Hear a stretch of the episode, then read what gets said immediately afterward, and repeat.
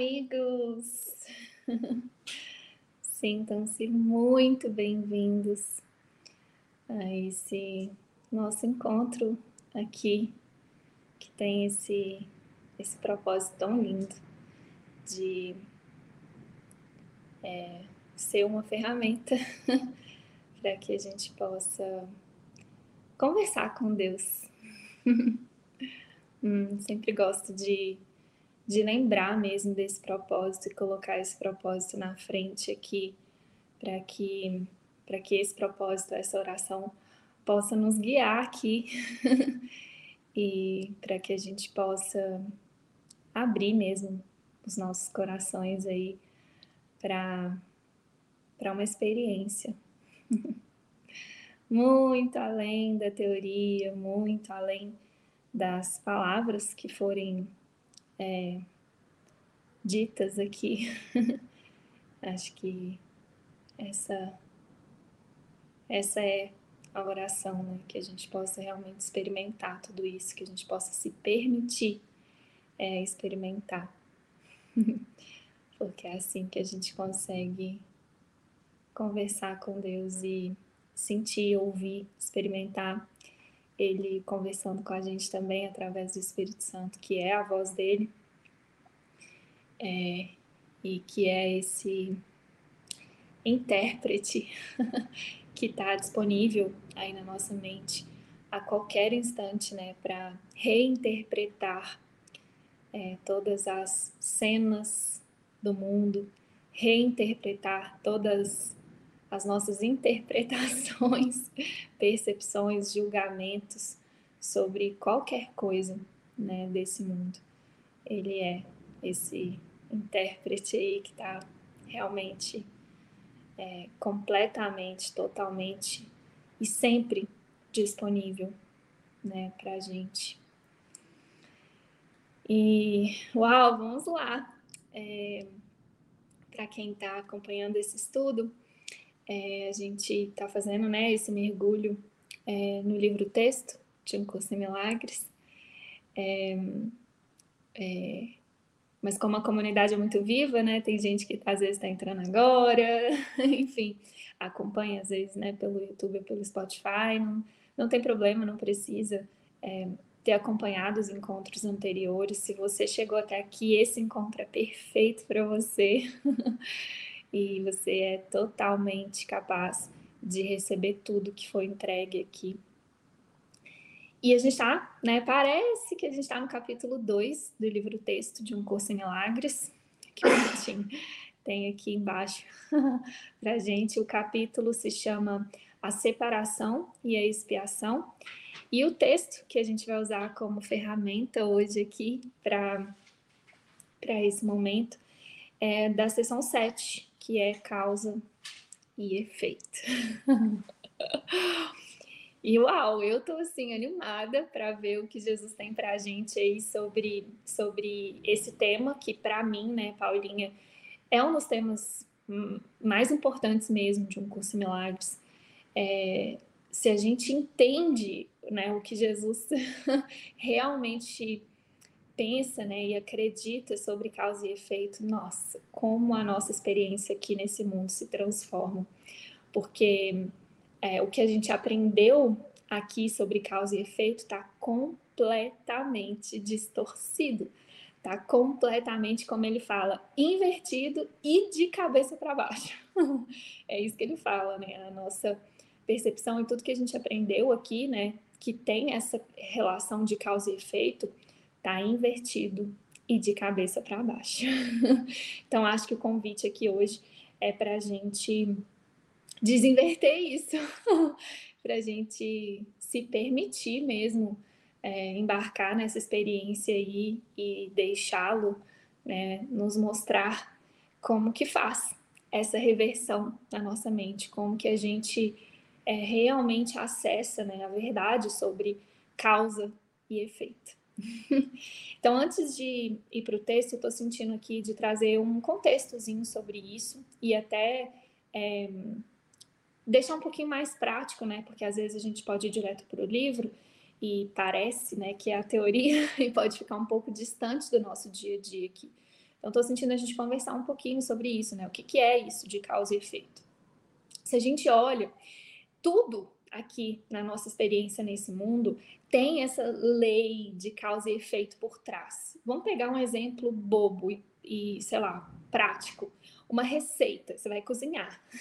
para mim, esse é o exemplo mais didático, assim, para a gente entender como que essas leis, né, entre aspas, de causa e efeito funcionam aqui no mundo.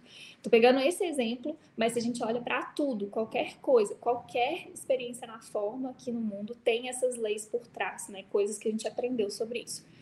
Então, vamos imaginar aqui que a gente está aqui agora, todo mundo numa cozinha, juntos, e que a gente vai fazer, sei lá, uma pizza. E aí a gente tem lá a receita, né, com passo a passo específico da pizza. E nessa receita tem tantas é, certezas por trás, tem tantas coisas que a gente acredita é, por trás disso que reforça essas falsas leis, né, essa falsa lei de causa e efeito aqui no mundo, que assim, meu Deus, se a gente olha mesmo com o olhar de Jesus, é, a gente precisa de muita ajuda mesmo para ir além né, das formas aqui.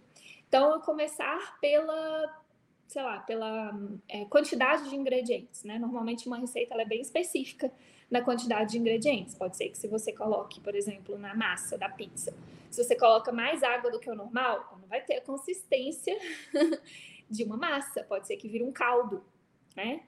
É, então, entende? Ali já tem uma lei de causa e efeito operando, que é o quê? Quantidade X de, sei lá, farinha, e ovos e água, não sei direito o que tem na receita de uma pizza, tem um efeito X. Então, a causa de uma massa consistente da pizza é o quê?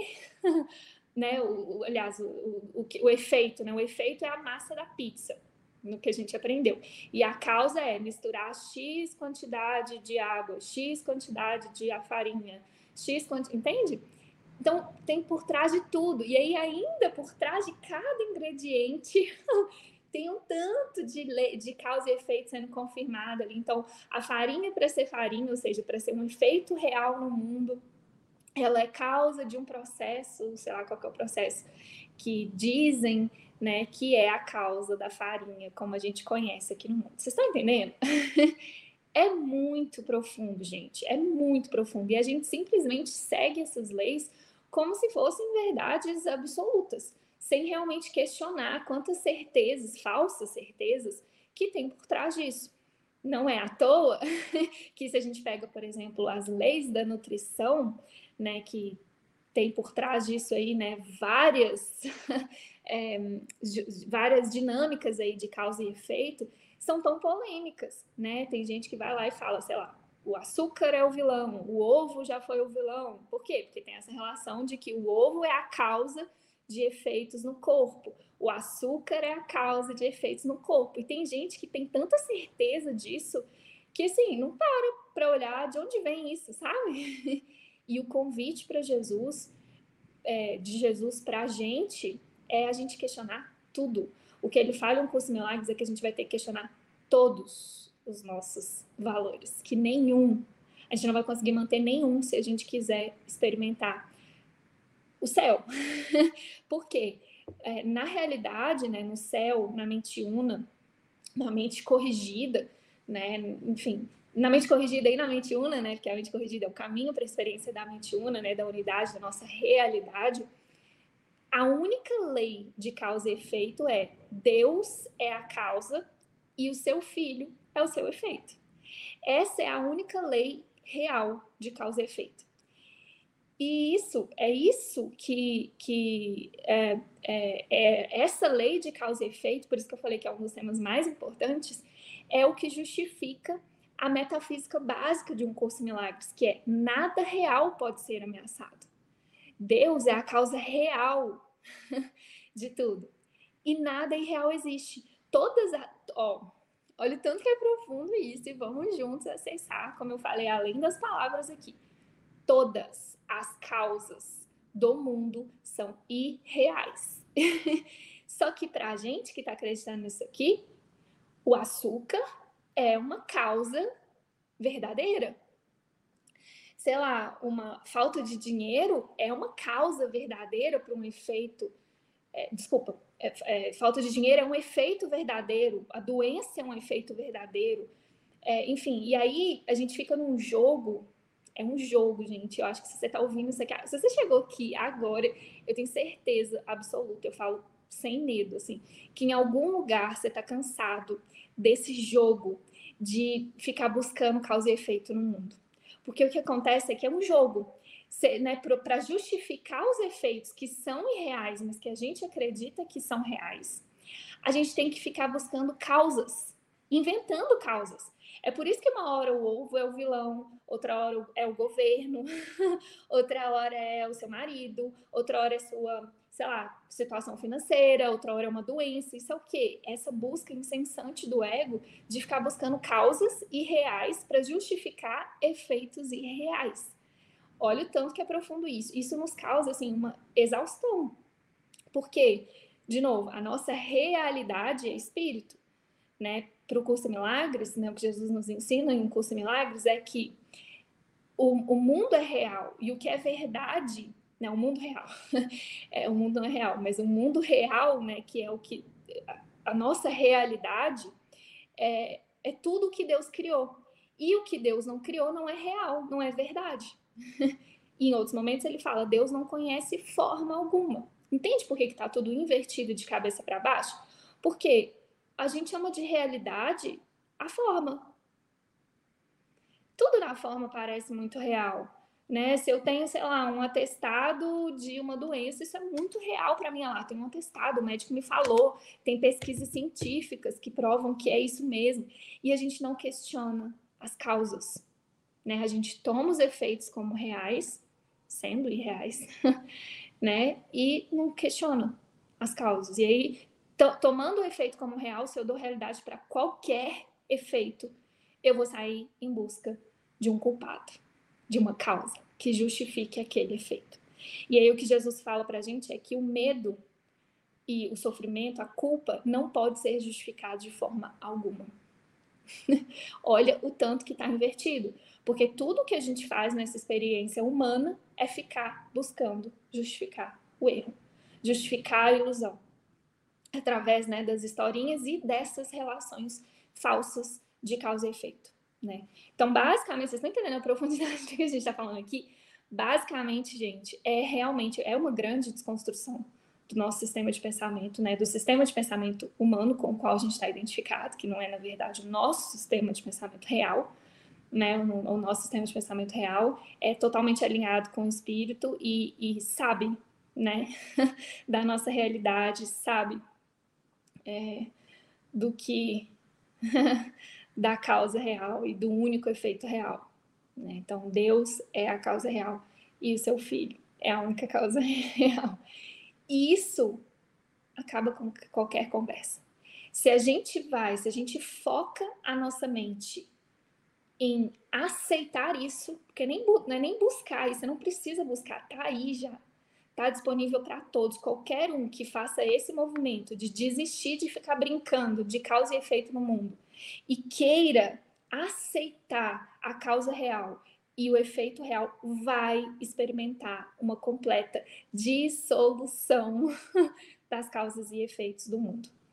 E isso é muito lindo, gente, que acontece, né? É, se eu olho, por exemplo, para a minha história como Paulinha, é impressionante o quanto é, Jesus já desconstruiu isso, né? Coisas que eu tinha certeza que eram efeitos reais e causas reais, por exemplo, sobrevivência, né? Essa era uma crença muito profunda, né? Como Paulina, minha família, né? Eu vim de uma família onde era um orgulho você falar de ser mulher independente, minha avó criou vários filhos sozinha, sem meu avô que fugiu no mundo, então você tem que ser uma mulher independente, guerreira, você tem que sobreviver, você não pode depender de nada, de homem, de nada. Sabe, todas essas crenças que parecem, né, tão é, reais ali, Jesus construindo ele aqui. A sua mente, eu já falei isso, né, que é uma das coisas que, que eu mais escuto ele falando comigo. A sua mente é muito santa para ficar preocupado com isso, para ficar preocupado com essas causas e efeitos do mundo né? Que é sobrevivência é uma causa e efeito do mundo. E olha, parece tão óbvio, né? É óbvio que você tem que se preocupar com sua sobrevivência. É, não, não, não é verdade. Né? E fazendo isso, você está, na verdade, não seguindo o que Jesus está falando, porque há mais de dois mil anos atrás ele veio, inclusive, ser a demonstração disso, né? De o que é realmente viver sob providência divina, que não tem nada a ver com dinheiro, não tem nada a ver com comida, tem, simbolicamente, né? Pode até parecer que tem, mas é muito mais profundo que isso. É assim, ó, você quer a sobrevivência de quê? o ego precisa desesperadamente sobreviver. E para isso, é, ele vai brincar de, desse jogo insano de causa e efeito. Porque a sobrevivência dele depende disso. Ele depende que você acredite nesses jogos, nesses joguinhos aí de causa e efeito do mundo. A sobrevivência dele, porque é assim que você vai é, acreditar que tudo isso aqui é real.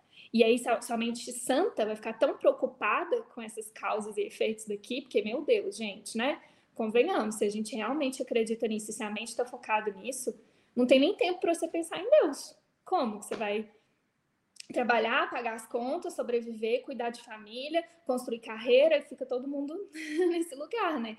Exaustivo, cansativo, né? E, e buscando ali soluções para efeitos irreais e causas para efeitos irreais. E tem essa sensação de nunca estar tá preenchido, né? De nunca estar tá satisfeito, de nunca estar tá perfeitamente em paz, porque não tem paz nesse lugar mesmo, né? No mundo realmente, se você acredita no mundo, as causas e efeitos daqui parecem muito reais, parecem muito, né? Se você acredita nisso, parece muito que você tem que trabalhar e ganhar dinheiro. Parece muito que você tem que cuidar da sua saúde, parece muito que, né, que você tem que, é, sei lá, fazer as coisas aqui. E, e seguir Jesus, né, e, e realmente praticar isso de aceitar a causa real e efeito real, vai muito além. Gente, mas é muito além das dinâmicas do mundo, mesmo assim, sabe? Tipo, e, e, e, na forma, não significa que você vai negar o corpo, negar, é, sei lá, o dinheiro, negar. Não, não é isso que eu tô falando, assim, né? Não é mesmo, porque, até porque a negação ainda é da realidade nisso. Eu tô falando de transcender, eu tô falando de além do mundo mesmo, assim, eu tô falando de eu estou falando de entregar para Jesus o controle de tudo e é Ele que cuida. Ele vai te guiar, Ele vai te inspirar, Ele vai te falar exatamente o que fazer em cada situação. É, é assim, é, é, é, literalmente um outro jeito de viver e um outro jeito de se relacionar com tudo aqui. É, muitas vezes usando que parecem ser as formas aqui, mas sem acreditar nelas. Né? Então, ainda no exemplo da pizza né? É, vamos ali seguir a, a, receita do que parece né, ser o processo para fazer uma pizza, mas sem acreditar nele, sabendo que não é sobre a pizza, né? É sobre o perdão da mente, é um perdão na mente, é a cura da mente, né? Eu, eu passo a usar tudo aqui com um outro propósito, né? Ao invés de usar para confirmar essas relações de causa e efeito, e isso pode ser a pizza, pode ser seus relacionamentos, pode ser a sua forma de cuidar do seu corpo, de cuidar do seu dinheiro, de cuidar do que você chama ser sua carreira, seus, seus amigos, sua família. Ao invés de ficar usando isso para confirmar essas relações falsas de causa e efeito, você começa né, se alinhando com o Espírito Santo e buscando a aceitação dessa causa real, do efeito real, você começa a usar tudo para um único propósito, que é a cura da mente, que é realmente a experiência real é, disso, assim, do que é uma causa real e do que é um efeito real. E aí, como eu falei, né, compreender isso, praticar isso, porque não adianta ficar na teoria. na teoria você corre um risco enorme de cair em negação, de, de cair é, em rejeição, né, em julgamento. Tô falando da experiência real, gente, disso, assim. A gente precisa realmente buscar um relacionamento muito próximo aí com Jesus para conseguir experimentar isso, né? E fazendo isso, que eu falei no início é a sua experiência aqui no mundo se transforma completamente. e aí a sua forma de se relacionar com tudo muda. É muito, muito lindo. É o que acontece na mente e, e sei lá, no, no nosso dia a dia, assim, quando quando a gente faz isso. Beleza? Uau! Acho que era isso aqui, né, para a gente preparar a mente, eu acho, para esse texto. Não sei, estou sentindo de abrir aqui se alguém tem alguma pergunta ou comentário. Olha, agora que eu estou vendo, tem vários comentários aqui sobre esse assunto. Alguém quer, sei lá, perguntar alguma coisa ou compartilhar? Quem está ao vivo aqui com a gente da comunidade?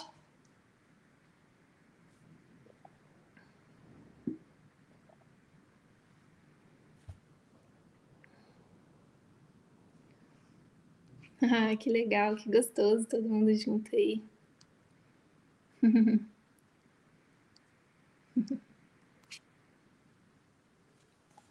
Vamos ver se alguém tem alguma pergunta sobre isso. O que é esse transcender? Hum, a Isabela está perguntando, Paulinho, o que é esse transcender? É, então, Isabela, esse transcender, é, para mim, Jesus explica muito é, o que é esse transcender naquela sessão do livro em que ele fala acima do, sobre é, como é que faz para a gente estar acima do campo de batalha. O transcender é literalmente isso. Eu estou acima do campo de batalha. Eu consigo, eu ainda estou assistindo né, as formas. Então, eu, consigo, eu ainda, nesse caso específico, eu ainda assisto o que parece ser a relação de causa e efeito. Por exemplo, eu ainda assisto o que parece a causa e efeito para fazer uma pizza. Só que eu estou acima campo de, do campo de batalha, ou seja, eu não estou identificado com aquilo. Eu não estou. É, é isso que me vence. Eu não estou identificado com aquilo. Eu, eu transcendi, né? Eu, eu, assisto, mas aquilo eu não, eu não dou realidade para aquilo. Aquilo é, é, é neutro para mim, né? E aí é, esse é o lugar em que a gente consegue usar as formas do mundo aqui para esse propósito de cura, aonde é, aonde você foge dessa relação mesmo, é, que parece óbvia de causa e efeito aqui no mundo. É, nossa, vou dar um exemplo. Hoje a gente é, gravou um. Hoje eu gravei né, um podcast com o, o Vitor. tá tudo bem? E, e aí foi uma experiência muito linda, assim, super gostosa. A gente gravou e tal. E aí no final, é, que acabou a gravação, a gente ficou conversando assim e tal. E aí foram sei lá, muitos lives, muita coisa ali. Eu, aí a Mi estava aqui, a gente ficou conversando nós três e tal. E a gente terminou, a, gente desligou a, a, a ligação e a gente tinha a sensação, nossa, é, a gente acha que sabe para que serve um podcast. Foram tantas coisas que aconteceram ali nessa ligação, né? A gente falou de tantas coisas, de colaborações, de coisas ali, que a gente falou, caramba, porque no mundo é tipo a causa é, sei lá, o convite e aí o, gravar o podcast é o efeito disso, né? É meio isso. Fica muito superficial, ah, eu estou gravando podcast. Só que nessa experiência, quando você transcende isso, né, você vê e fala quanto Jesus pode usar isso, que é a gravação de um podcast, para tantas outras coisas, assim, é, e ao mesmo tempo que é alinhado a um propósito só, né, que é a cura da mente. Então, é essa experiência que a gente tem quando a gente é, transcende, né? Que na verdade é quando a gente perdoa, né? Essas ilusões, quando eu, eu me desidentifico, eu vejo elas, eu assisto, eu entrego, eu me, me desidentifico e aí eu só assisto, entendeu? Eu acho que é isso, Isa. Não sei se isso te responde.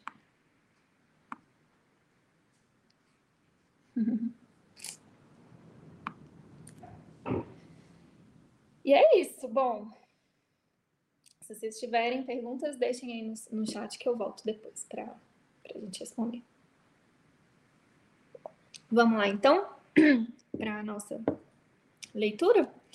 Então, capítulo 2, seção 7, causa e efeito.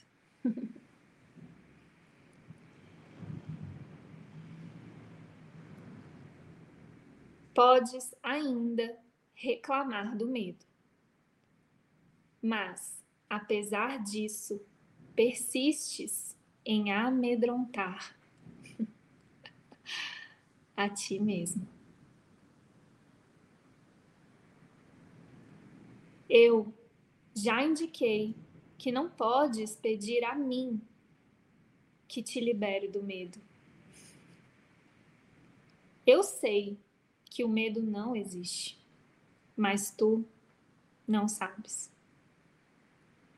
Se eu interviesse, entre os teus pensamentos e os seus resultados, estaria adulterando uma lei básica de causa e efeito.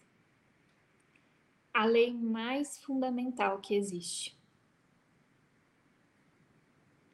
Dificilmente eu poderia te ajudar se depreciasse o poder do teu próprio pensamento.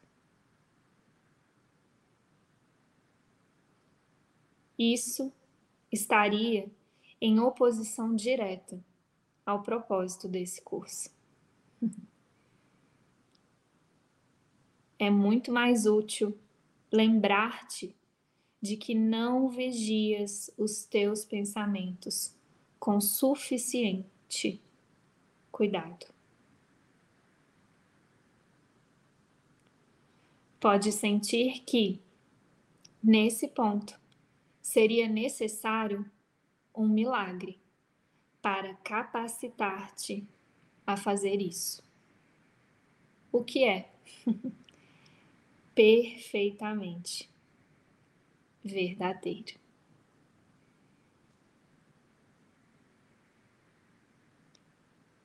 Não estás habituado ao pensamento da mente disposta ao milagre, mas podes ser treinado para pensares desse modo. Todos os trabalhadores de milagres necessitam desse tipo de treinamento. Uau, vamos lá. Hum.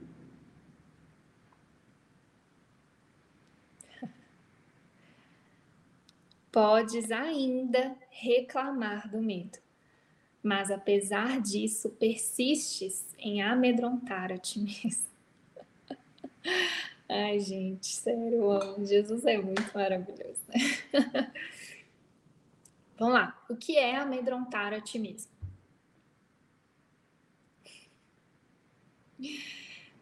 É... Acho que todo mundo aqui já assistiu alguém num estado de medo. Lembrando que medo para o curso Milagres não é só medo, né? Sei lá, medo de morrer, medo de ser assaltado, Medo para o curso milagres é toda vez que a gente está com a mente equivocada, né? Que a gente está com. tá equivocado, pensando, sei lá, fritando coisas na cabeça, preocupado, é, triste, sei lá, angustiado, com raiva, né? Excitado, né? Com fantasias, imaginando coisas, né? Isso é o estado de medo que na verdade é, é esse estado de ilusão, é a mente equivocada, é quando você está equivocado. Eu acho que todo mundo aqui já assistiu alguém aqui é, equivocado, algum irmão aí equivocado. Vamos olhar para isso? Por quê? Nesse estado, essa pessoa vai te ouvir Você pode estar com as melhores das intenções, com a melhor intenção de ajudar ela, mas ela tá equivocada e ela tá escolhendo ficar ali. Não adianta. ela não vai te ouvir. Por quê? Porque ela tá escolhendo ficar amedrontada. Tem uma escolha ali de permanecer no medo. Então, o que é estar amedrontado? É essa escolha de manter a historinha, é a escolha de ficar remoendo aquilo ali. É a escolha de dar realidade para aquilo que parece que está acontecendo. Então, para ela, aquilo é real e ponto. Não tem essa abertura para um outro jeito, né? E é exatamente o que acontece com a gente no estado de medo desse lugar, isso ele falou muito com a gente, né, na última sessão, quando ele falou do medo e conflito, ele não, o Espírito Santo, Jesus não consegue nos ajudar, porque tem uma decisão de nos mantermos amedrontados. Ou seja, já tem uma decisão. Essa história é real, isso tem efeito sobre mim. e pronto. É isso. Entendeu? Então, isso é. Então, você pode até reclamar, porque nesse estado a pessoa está reclamando muito. Às vezes ela pode estar até te pedindo ajuda. Só que ela não está aberta mesmo, porque ela quer manter aquela história. Ela quer se manter. Ela está persistindo em se amedrontar, em alimentar aquela história, em continuar reclamando ali, em continuar preso ali, em continuar confirmando, em continuar projetando. Enquanto tem isso na mente, não, não tem como, gente. Tanto que a única coisa que você pode realmente fazer é amar essa pessoa e dar espaço, ó, vai, vive o que você, né? Vive o que você tiver que viver, é, enfim, porque eu vou estar aqui. É a única coisa mesmo que você pode fazer e, obviamente, perdoar na sua mente, que é a nossa responsabilidade, né? Porque se você está percebendo isso, isso é seu. Aliás, é a única forma de realmente ajudar alguém é dentro, mas na forma, né? Parece que a gente experimenta desse jeito essa dinâmica, né? E quantas vezes? Às vezes é uma pessoa que você ama muito e que você quer muito ajudar, mas ela tem uma decisão e ela não quer sair dali. Ela só quer ficar ali. Nesse lugar, gente, mesmo só, assim, não adianta. Nada adianta. Porque tem essa decisão de se amedrontar. Tem essa decisão de manter aquela história, de manter aquelas crenças, de manter aquilo. E aí, né? E aí, nesse lugar, aí ela, aí ela fica, né? Me tira daqui, me tira daqui.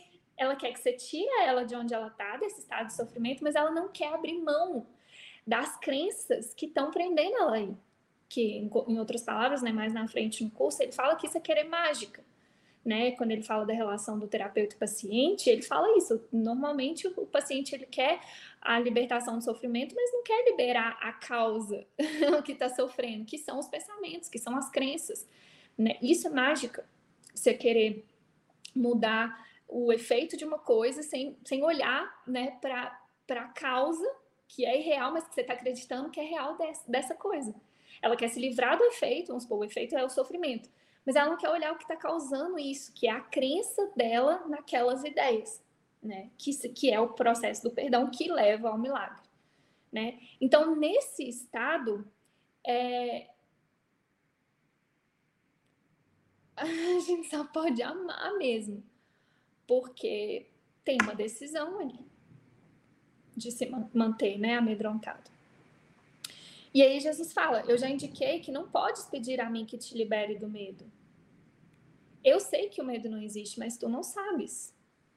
Se eu interviesse entre tu e os teus pensamentos, e entre, entre os teus pensamentos, não, se eu interviesse hum, entre os teus pensamentos e os seus resultados, estaria adulterando uma lei básica de causa e efeito.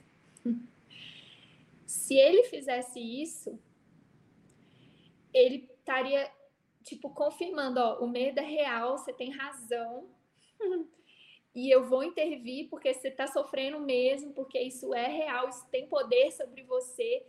Tipo, não, ele não vai confirmar o erro, confirmar o medo para depois corrigir né? O caminho é a gente treinar o que ele está falando aqui, é treinar a mente para um estado milagroso, né? Que a gente vai falar sobre isso. Como é que é isso? Né? Que tem que ter o, o tem que ter o, o, movimento sincero e verdadeiro de entregar essas ideias. É, você tem, é muita humildade. Você tem que, você tem que se é, nossa, se abrir completamente, assim, entregar todo o orgulho, porque tem muito orgulho envolvido nisso tem muita vontade de estar certo, tem muita coisa ali que a gente precisa desconstruir, né, para conseguir praticar esse perdão verdadeiro e, e, receber essa ajuda, né, ou seja, e pedir pelo milagre, porque muitas vezes o que a gente está pedindo realmente é de novo, a, tipo, me salva desse medo, sendo que é você que está escolhendo ele.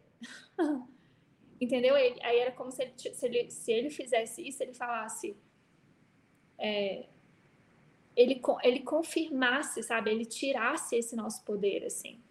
Então, isso não... Isso não, não é possível. O que ele pode fazer é corrigir, que é a função dele, inclusive, né? Corrigir, curar, dissolver os pensamentos, as crenças que geram, né? Que parecem gerar esse medo. Isso ele faz. Mas é isso. Se eu interviesse entre os teus pensamentos e os seus resultados, estaria adulterando uma lei básica de causa e efeito, a lei mais fundamental que existe. Por que, que é a lei mais fundamental que existe? Porque a lei da, é isso, essa lei real, essa lei é, que é o fundamento da nossa realidade, onde Deus é a, é a, a única causa real e o seu filho né, é a única causa real. e nada real pode ser ameaçado e nada real existe. Essa é uma lei fundamental. Né? E nisso está todo o poder da nossa mente. Então, ele fazendo isso é como se ele tirasse o poder da nossa mente. Né? Que aí, nesse exemplo que eu trouxe, né, por exemplo, você vendo alguém num estado de medo, é a mesma coisa você querer ir lá dar um conselho. Eu, eu sei o que é melhor para você acabar com esse sofrimento. Quanta arrogância tem nisso. O Espírito Santo não é arrogante.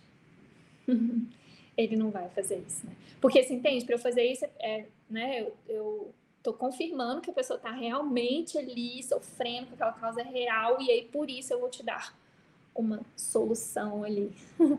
Todas as, as todas as guianças, né, todas as soluções que o Espírito Santo nos dá, não é para é, para causa e efeito na forma, é para correção da mente, para correção, para cura da mente que acredita nelas. Sim, o Espírito Santo vai dar o que parecem ser soluções muito específicas na forma, né? Guianças aí muito específicas, mas nunca para causa e efeito em si. Tipo, ah, tá, vou te dar guiança aí para você ganhar mais dinheiro ou para você ter um, um trabalho para ser bem sucedido, para você encontrar o amor da sua vida. Não, não, não mesmo. Assim, não é para isso que é a guiança. Não, não é, não é, não é nesse lugar, né, que o Espírito Santo age, né, no, no que parece ser a causa e efeito real ali desse mundo, entendeu? E em muitos momentos é nesse lugar que a gente pede, né? Se eu tô. É, vamos, vamos tentar trazer para a prática, né? Vamos supor que eu tô, sei lá, passando mal porque tô sem dinheiro, né? Então o efeito é estou sem dinheiro. Então a gente fica, me tira daqui, tô com o medo nesse lugar é estou acreditando que eu tô sem dinheiro, me tira daqui.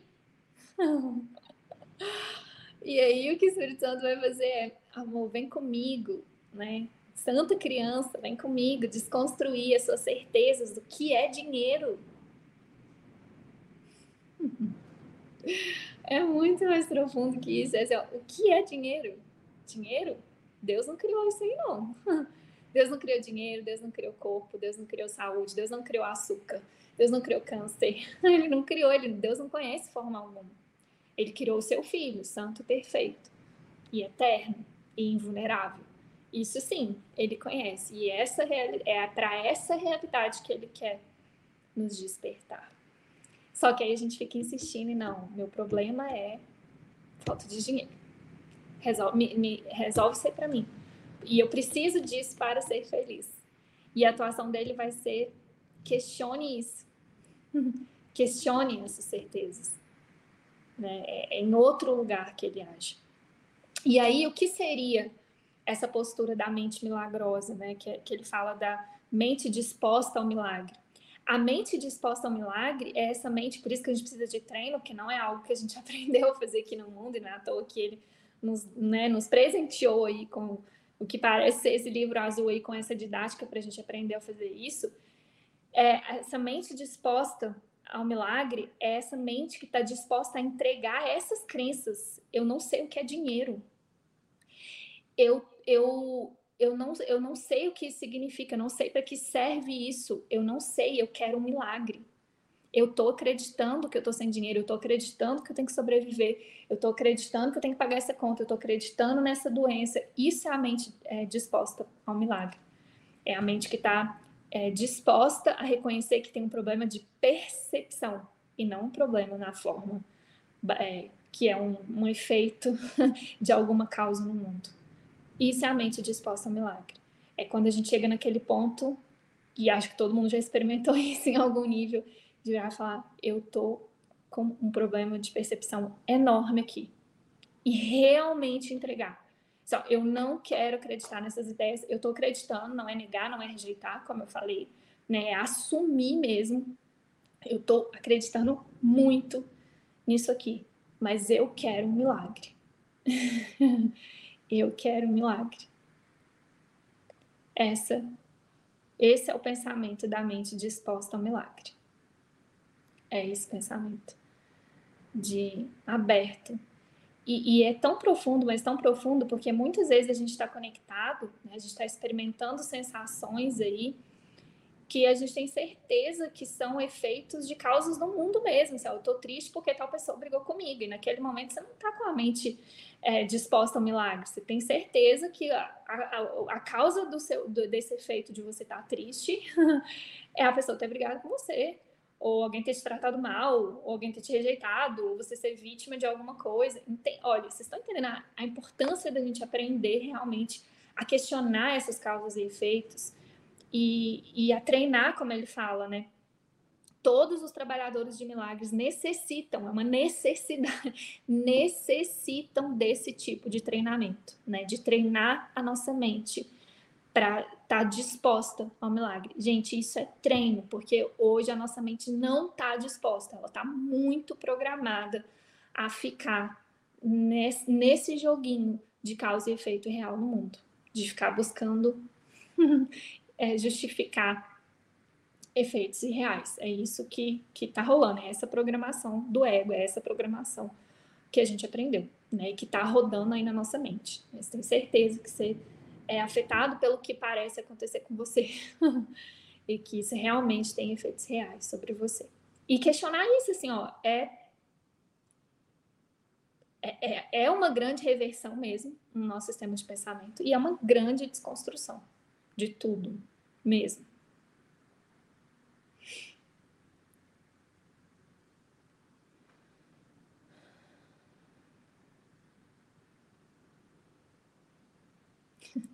E aí, olha o que, que ele pode fazer. É muito mais útil lembrar-te de que não vigias os teus pensamentos com suficiente cuidado.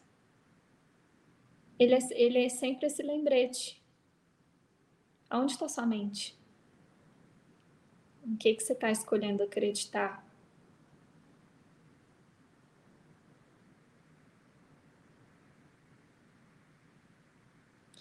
E aí, aí quando, você, quando você reconhece isso, né, que são aqueles momentos que você se observa, que você transcende, como a gente estava falando aí, e, e, assiste, falando, nossa, olha, eu tô aqui, tô equivocada, tô, tô acreditando nessa história, tô acreditando que isso tem um efeito real sobre mim, eu preciso de um milagre.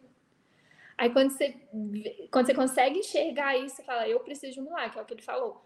É, pode sentir que nesse ponto, né, quando você chega exatamente nesse ponto, seria pode sentir que nesse ponto seria necessário um milagre para capacitar-te a fazer isso. Que o milagre te capacita a, a transcender isso, né? A, a, a, não ser afetado por efeitos que, na verdade, não têm efeito sobre você, mas que você acredita que tem um milagre, ele te capacita, ele te fortalece, ele te dá a visão espiritual, ele te dá a visão de Cristo, né? Ele te dá essa experiência da sua realidade que, que é invulnerável.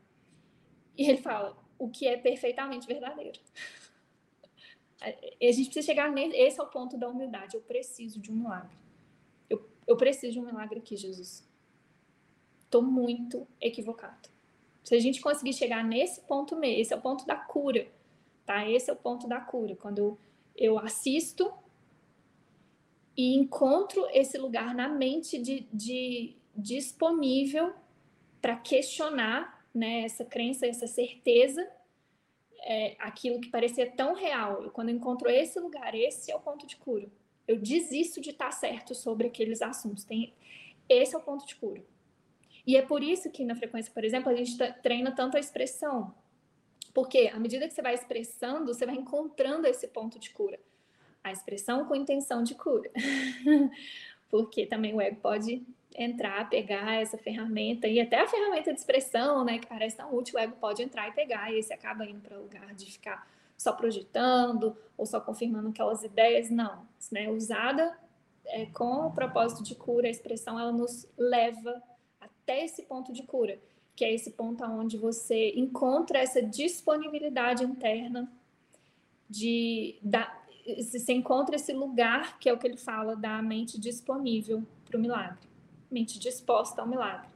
Tipo, agora eu vi a realidade desse assunto, agora eu vi que eu não quero esses pensamentos na minha mente santa, eu quero milagre, eu estou disposto a entregar isso. Mesmo, assim, ó, eu estou disposto a abandonar isso completamente, permitir que o Espírito Santo corrija. É, é sutil e muito profundo, porque o ego pode pegar isso e deixar isso superficial. Ah, estou entregando, é, é o famoso tô treinando, tô treinando, tô lavando, tô lavando. Não. A meta aqui é eu, vou, eu tô limpando. Eu quero ficar lavando, eu quero ficar limpando, eu quero limpar. Eu quero entregar. Não é tô entregando, tô entregando. Eu quero entregar. Eu quero um milagre. e aí, nessas orações de Jesus, me, me ensina, me ajuda a manter a minha mente disponível para o milagre que eu falo que é cuidar do nosso sim para esse propósito, né? Cuidar do nosso sim para Deus, que é muito desafiador muitas vezes nesse caminho espiritual, né? A gente precisa mesmo cuidar, porque na hora que a gente vê, a gente já escorregou aí nas coisas do mundo e né, a nossa oração, os nossos desejos já estão ali em outros lugares e, e a gente precisa voltar, voltar, centrar, o que, que realmente importa, o que, que eu realmente quero né? Um treino, por isso que ele fala, um treino. É, é, é um treinamento. Não, e ele fala, não estás habituado ao pensamento da mente disposta ao milagre. Ele sabe, mas pode ser treinado para pensares desse modo. Treino. Não tem outro jeito. Treino da mente, treino da mente. A mente precisa ser treinada. Beleza? Vamos lá, vamos seguir mais um pouquinho aí.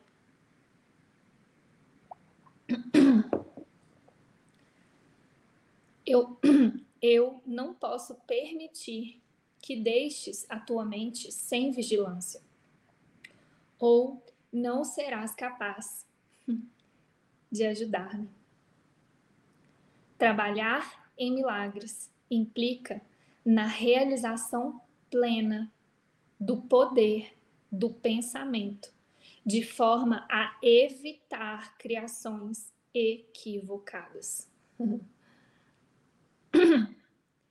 De outro modo, será necessário um milagre para endireitar a própria mente.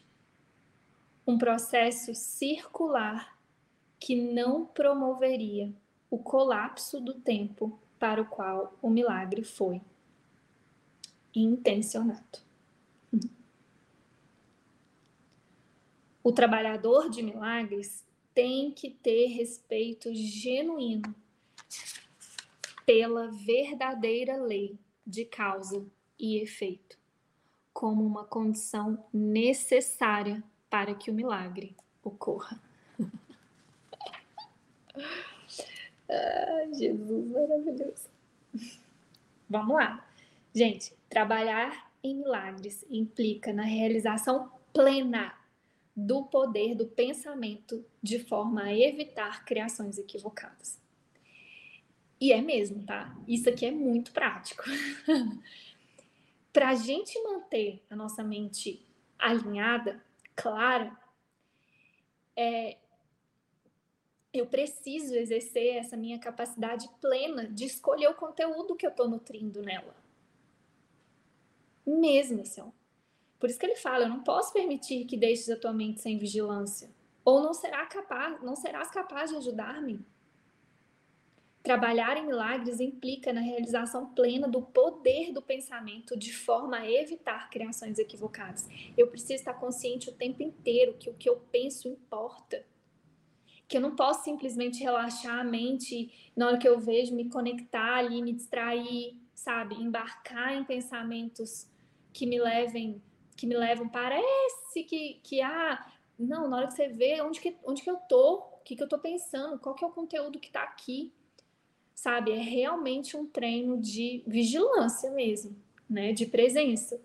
Porque o ego vai tentar escorregar, vão ter muitas né, tentações para tentar realmente é, nos conduzir aí, desviar o foco da nossa mente, né, da verdade, que é o que ele está chamando aqui de criações equivocadas. Criações equivocadas é isso. Aí na hora que você vê, você já está lá é, amedrontado, dando realidade para as coisas do mundo. E não existe isso, ah, tô dando realidade para uma coisinha e para as outras não. Não, gente, na hora que a, gente, é, assim, a mente é uma, é, não, não tem separação né? Eu preciso estar cuidando da minha mente mesmo o tempo inteiro, porque um assuntozinho que eu escorrego equivoca a minha mente totalmente.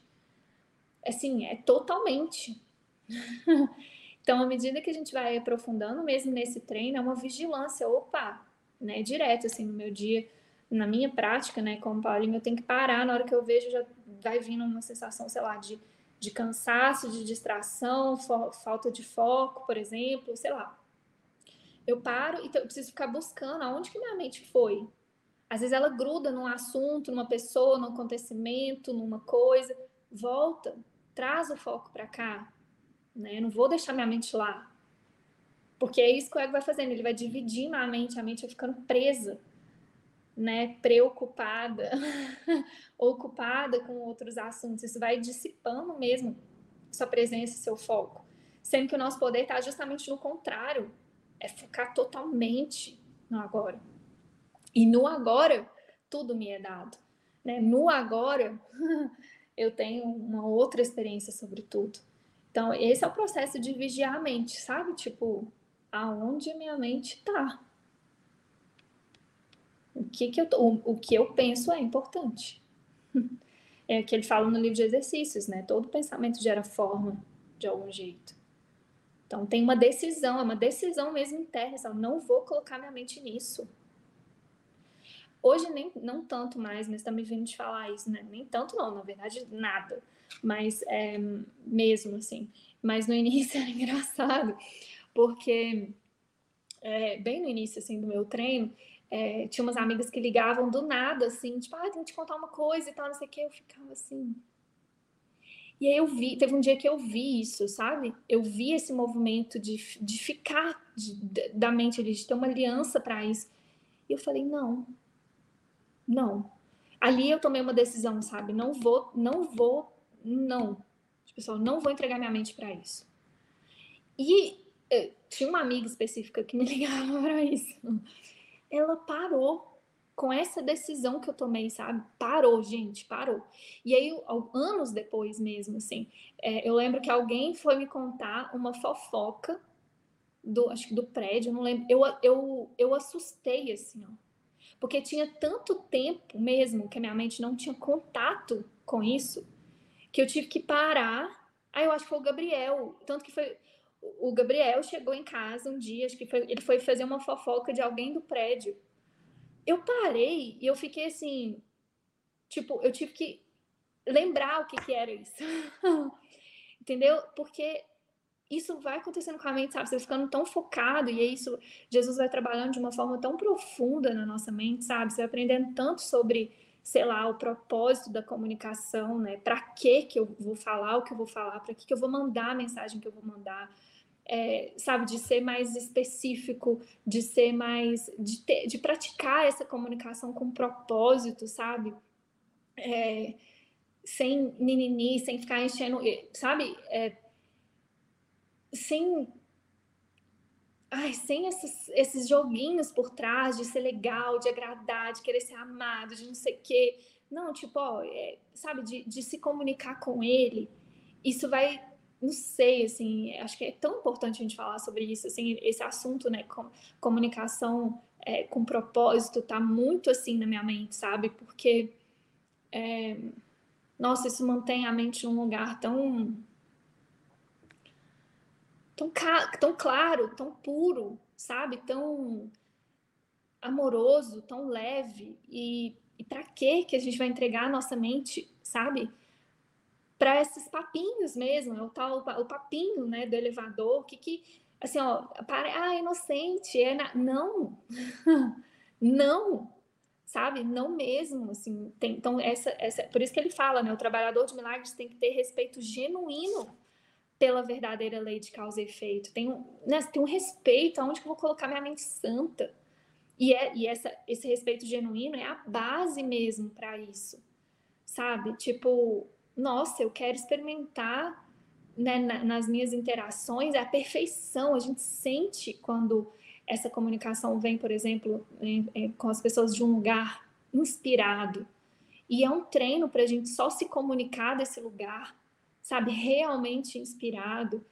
E, e, isso é ter respeito a essa verdadeira lei de causa e efeito, sabe? Eu não vou usar. Tô falando de comunicação, nem sei porquê, que, que realmente é um tema que está muito no meu coração, assim. Mas não vou usar nada, né? nem a comunicação, nem nada no mundo para outras leis de causa e efeito, sabe? Ali, não. Eu, eu, eu, eu quero realmente é, praticar, sabe, esse respeito genuíno pela verdadeira lei de causa e efeito. E ele fala como uma condição necessária para que o milagre ocorra, só porque isso é, mantém a minha mente disponível para o milagre. E eu quero experimentar milagre, eu não quero experimentar, sabe, essa, essa, essa sensação do mundo. Que às vezes, ah, você tem um papo legal, às vezes, ah, você é amiguinha, você vai manter uma coisa, mas, mas eu, eu quero milagre, sabe? E eu acho que isso é ter um respeito genuíno pela lei de causa e efeito. Envolve de verdade, assim, a gente praticar isso nas pequenas coisas, sabe? Porque não tem pequenas coisas, né? É, é, é realmente a gente transferir isso para tudo, para tudo, né? De, de realmente praticar isso. É, é profundo. E, nossa, no meu caso foi transformador, assim, sabe? assistir essas coisas e, e, e, tomar essas decisões internas, sabe? Tipo, não vou colocar minha mente nisso. E até hoje é, assim, estou numa desconstrução muito profunda, por exemplo, eu sempre compartilho aqui, né? Meu pai é meu grande professor, meu pai biológico aqui, meu grande professor nisso. E eu tenho, como eu falei, né, nesse treino de comunicação com propósito, treinado muito, por exemplo, ligar para ele só quando eu sinto. E, e, e, quando vem guiado mesmo, assim, sabe? É... E, e por isso, para não ficar confirmando essas leis de causa e efeito, não ficar, é, sei lá, entregando o poder da minha mente né, para isso. E é impressionante, porque quando eu não sigo, né, ainda é um treino para mim, nisso com ele, por exemplo, quando eu não sigo, às vezes eu ligo, é impressionante, porque a, minha, a mente, nossa, é, é, eu tenho que treinar muito, ficar muito presente para realmente observar o que acontece. Porque às vezes ou eu ligo e aí, tipo, vem alguns pensamentos de, nossa, ele não tá bem, ah, não sei o que, não sei o que. Tipo, sabe? aí eu, calma, volta, volta pra guiança. Volta. Volta. é, é, é um treino. É um treino. É um treino muito profundo.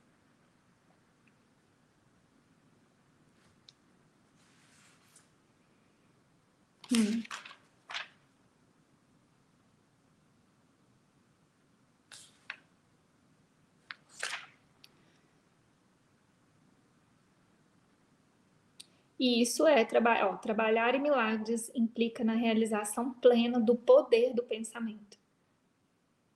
Né? Porque, gente, né, a gente acredita que pessoas são pessoas, mas se a gente segue o curso mesmo, e Jesus na última instância, a gente vai ter a experiência de que pessoas são pensamentos. né? Meu pai é, é o que? Reflexos de pensamentos. Pessoas são pensamentos. E, e quando ele fala né, dessa é, da realização plena do poder do pensamento de forma a evitar criações equivocadas, é por isso que eu estou falando, entendeu? Eu preciso cuidar de tudo assim na mente, né? Eu preciso vigiar o tempo inteiro a forma como eu me relaciono com tudo. Isso é, é, realizar a, a, é, isso é a realização plena do poder do meu pensamento. É assim, ó, de verdade, assim, ó, aonde que eu vou colocar minha mente santa? né? O que que está sendo importante para mim?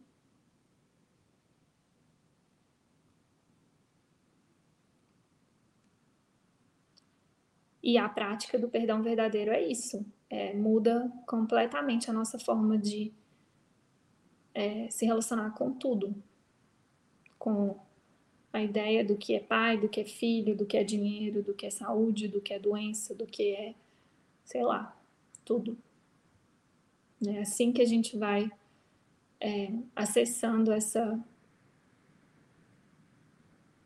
realização plena do poder do nosso pensamento.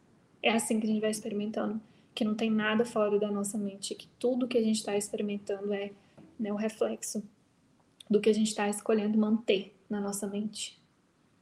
É palpável isso, assim, e é incrível experimentar isso. Você vê que você só precisa mudar na sua mente mesmo, ajustar né, internamente, exercer essa capacidade plena do, do seu poder do poder dos seus pensamentos, do poder do que ser, do poder da sua mente. e aí a sua experiência diante de tudo muda completamente. Beleza? Hum. Então vamos lá. Ainda falando em pensamentos, vamos lá no parágrafo 3. Tanto os milagres quanto o medo vem dos pensamentos. Se não estás livre para escolher um deles, também não estarias livre para escolher o outro. Escolhendo o milagre, rejeitaste o medo, mesmo que apenas temporariamente.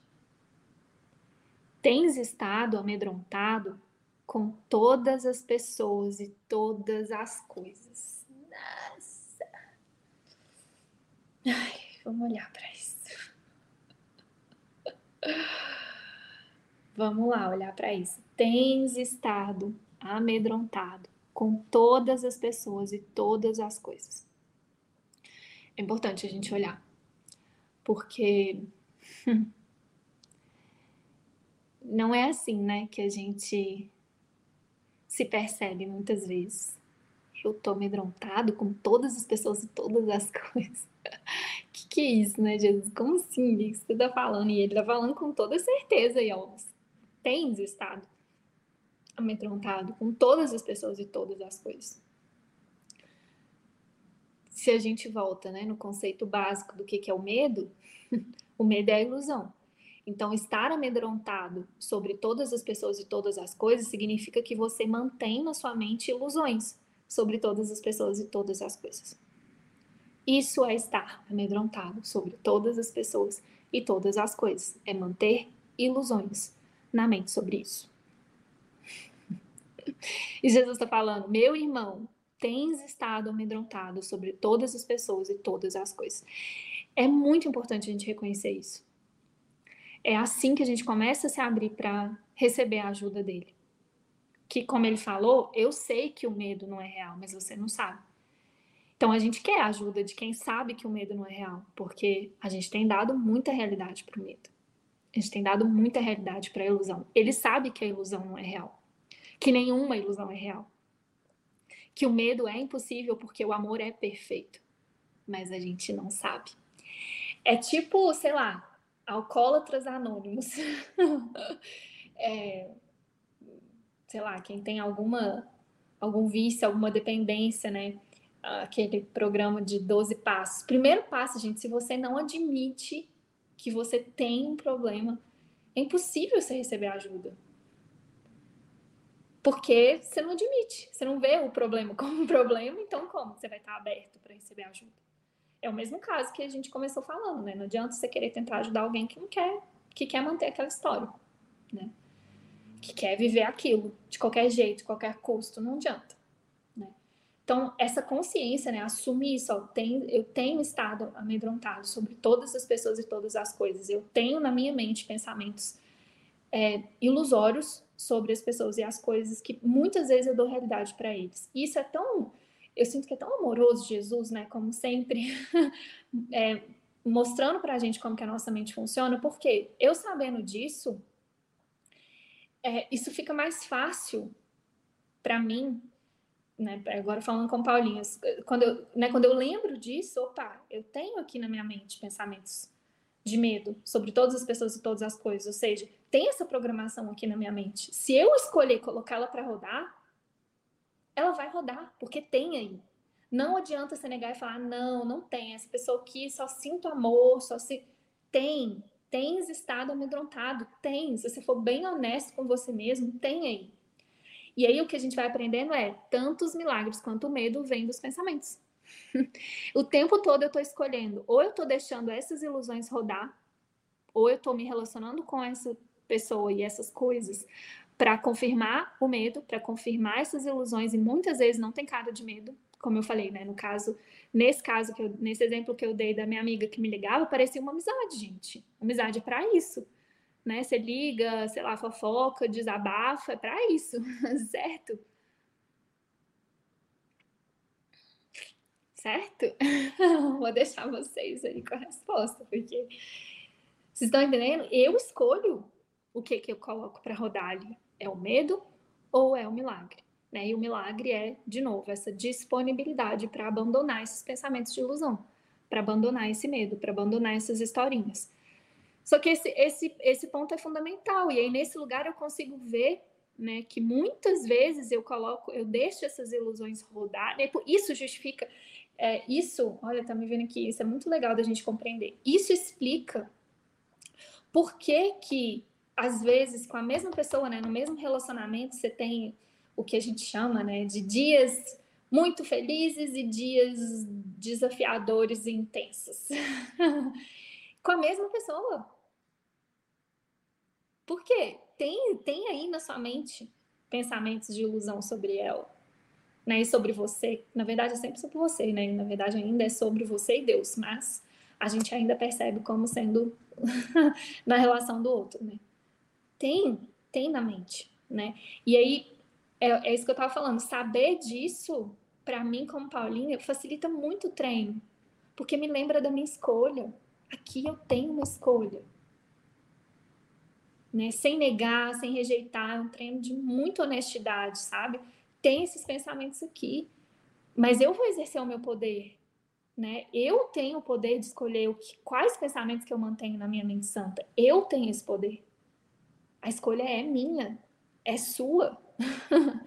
e a gente precisa, como, como ele está falando, né? a gente precisa exercer esse poder pleno de escolher isso. E, e precisa aprender a treinar a nossa mente para fazer isso. Porque por enquanto a gente fica oscilando. hora a gente escolhe o medo, né? Hora a gente escolhe usar os relacionamentos, as interações para confirmar as ilusões, hora parece que a gente escolhe o milagre, experimento, encontros santos, curas e não sei o quê. Né? Então, tanto os milagres quanto o medo vêm dos pensamentos. Se não estás livre para escolher um deles, também não estarias livre para escolher o outro. Escolhendo o milagre, rejeitaste o medo, mesmo que apenas temporariamente. Porque é isso, né? A nossa, como a gente acredita no tempo, né?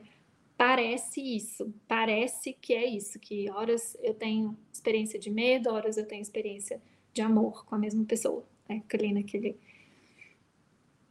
tens estado amedrontado com todas as pessoas e todas as coisas. Tens medo de Deus de mim e de ti mesmo.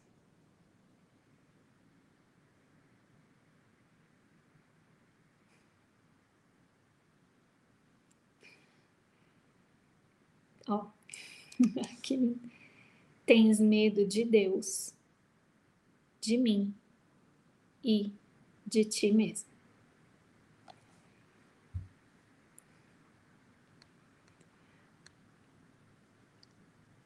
ou esse estado de medo, a gente escolher manter ilusões na mente, na nossa mente santa, nada mais é do que um reflexo do nosso medo de Deus.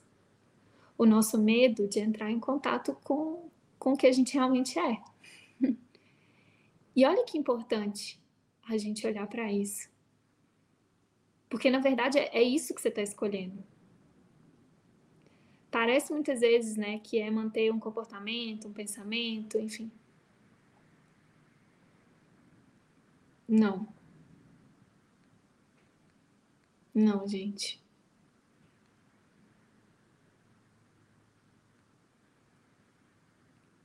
Manter, né, alimentar e manter ilusões na nossa mente santa é uma defesa contra Deus.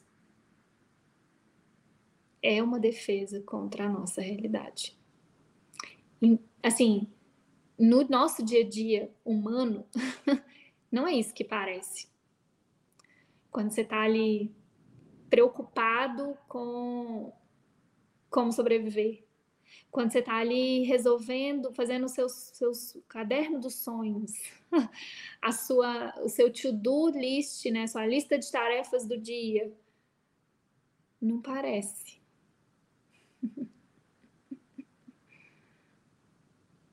Mas é isso que ele está falando. Tem, se você faz isso acreditando nisso, que você está confirmando é o seu medo de Deus. O seu medo né, do que parecem ser as pessoas. Do que parece ser Jesus, o Espírito Santo, para te guiar nessas coisas. Tens medo de Deus, de mim e de ti mesmo tu nos percebeste mal ou nos criaste equivocadamente. E acreditas no que fizeste. Não terias feito isso se não tivesse medo dos teus próprios pensamentos.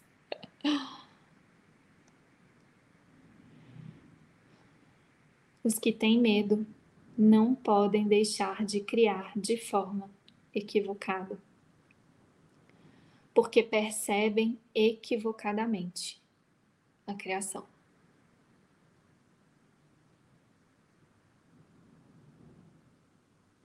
Quando crias de forma equivocada, estás em dor. O princípio de causa e efeito agora vem a ser um real expedidor, embora apenas temporariamente. De fato, causa é um termo que propriamente pertence a Deus. E seu efeito é o Filho de Deus. Isso acarreta um conjunto de relações de causa e efeito totalmente diferentes daquelas que introduzes na criação equivocada. O conflito fundamental nesse mundo, portanto, se dá entre criação e criação equivocada. Todo medo está implícito na segunda e todo amor na primeira. O conflito é, portanto, um conflito entre amor e medo.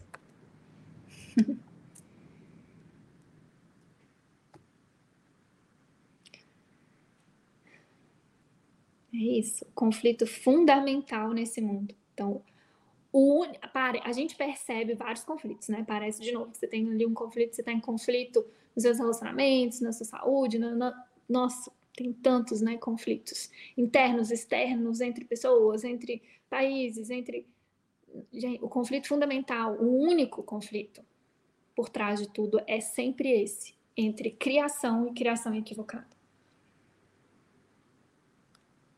Entre amor e medo, entre verdade e ilusão. É só... Essa é a dinâmica por trás de tudo. É isso que a gente está realmente né, escolhendo por trás de tudo.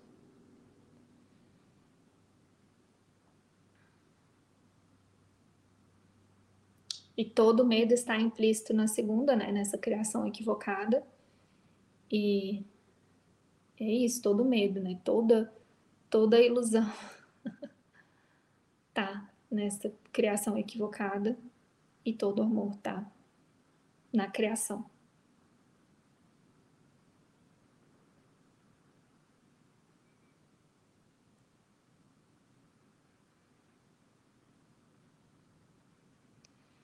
E, e, como que fica isso na prática, né? Só para a gente buscar esse, esse, essa conversa mesmo com Deus, né? essa experiência disso. É...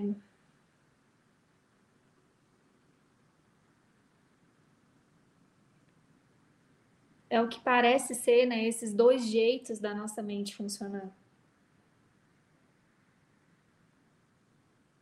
Ora parece que ela está funcionando aqui, né? Na, na horizontal, né, no tempo, no espaço e, e resolvendo coisas aqui, fazendo coisas aqui, sendo afetado por coisas aqui e tal, que né, alimentando essa criação equivocada, onde aqui as coisas, né, no tempo e no espaço, tudo parece muito real e a gente vai experimentar esforço, conflito, né, na prática é isso que a gente experimenta, esforço, conflito, dúvida, insegurança, nossa, euforia, oscilação, tudo isso.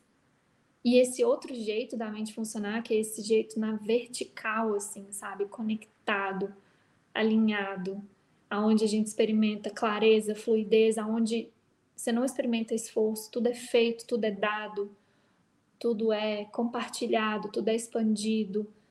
É... São esses dois jeitos. Porque na criação é isso, né? A criação de Deus é isso é esse lugar, né, esse estado grande, amplo, leve, alegre, ai, nem sei, é, é, é um estado onde tudo é.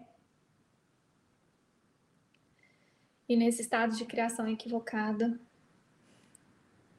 tem os, os trancos e os barrancos, e aí a gente vê problema em tudo, vê dificuldade em tudo, e, e se tem a sensação que é você que tem que fazer, né? Tem a sensação de responsabilidade, é você que faz, é você que tem que fazer, é você que tem que sobreviver, é você que. Nossa, tem uma. Tem um cansaço, né, nesse lugar, assim, porque é medo. É medo, é uma ilusão e é uma ilusão de medo, é um estado de medo. É um estado de muito medo, né? A começar que você está sujeito a todas as leis de causa e efeito do mundo, né? De nascer, envelhecer, adoecer, morrer, sobreviver no meio disso.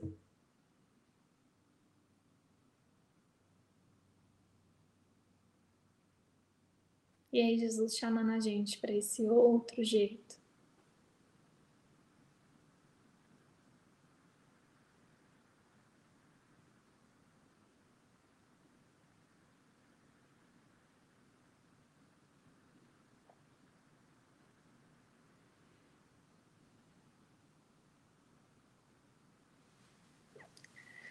Vamos lá, parágrafo 4. Já foi dito que acreditas que não podes controlar o medo, porque tu mesmo o fizeste e a tua crença nele parece deixá-lo fora do teu controle. No entanto, qualquer tentativa de resolver o erro tentando dominar o medo através da maestria é inútil. De fato, ela afirma o poder do medo pela própria suposição de que o medo tem que ser domado. A verdadeira solução baseia-se inteiramente na maestria através do amor. Nesse inteirinho, contudo, o senso de conflito é inevitável, já que te colocaste em uma posição na qual acreditas no poder do que não existe.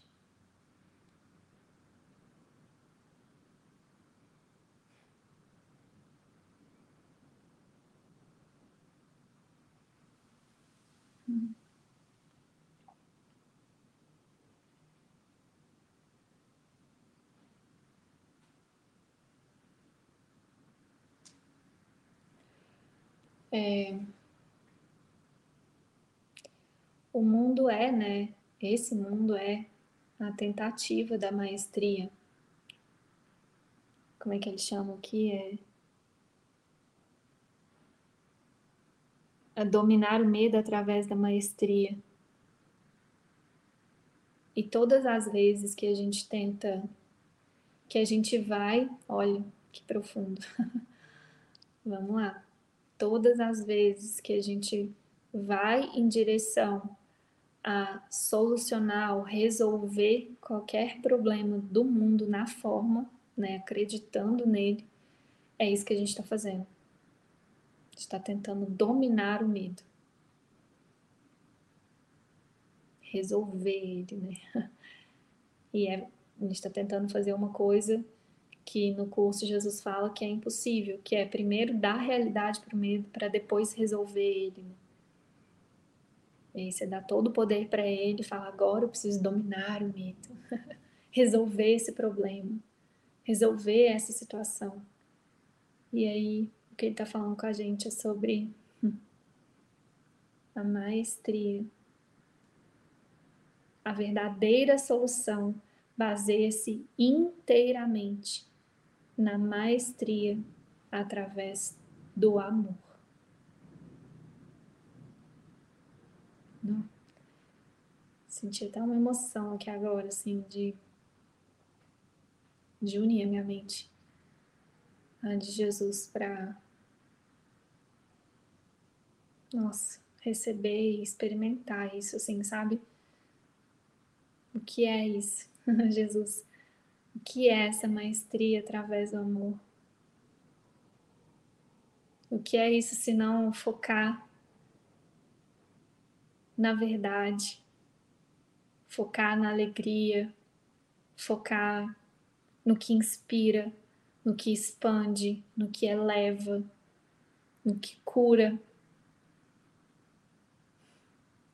Essa é a maestria através do amor.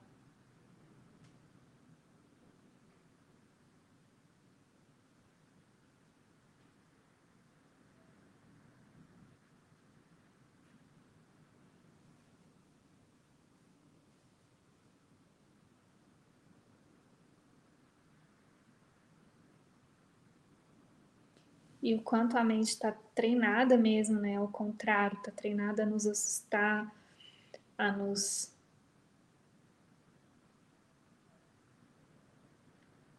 convencer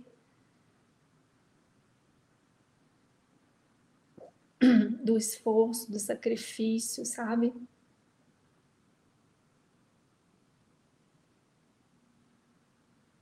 Dos problemas. das coisas que precisam ser feitas e resolvidas e da, da complexidade do mundo, dos. Nossa! E aí vem Jesus e não. Santa criança, foca no que é real, foca no que está fluindo, foca no que está te inspirando de verdade Foca no que está te expandindo, não no que está te retraindo, te fazendo voltar para o mesmo lugar.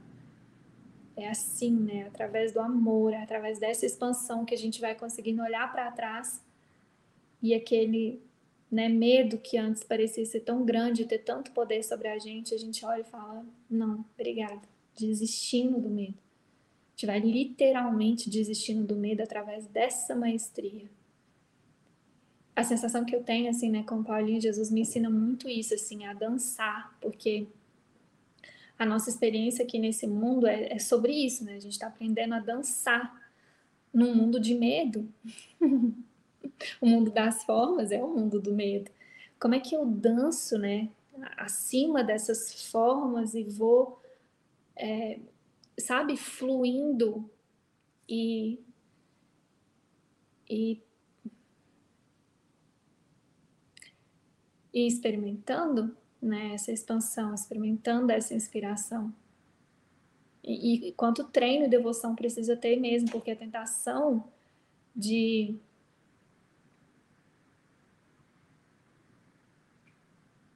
de ficar ali no problema, de focar no problema, de focar no que está parece muito nobre, né? Não, você precisa focar no problema para resolver ele.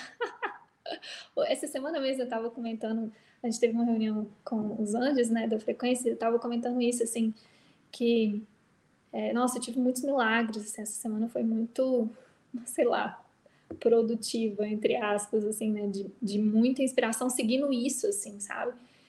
É, de Jesus, sabe? Tipo, um tanto de coisa parecendo que desmoronando e não dando certo, pelo menos não do jeito que a Paulinha tinha planejado e, ach... e queria.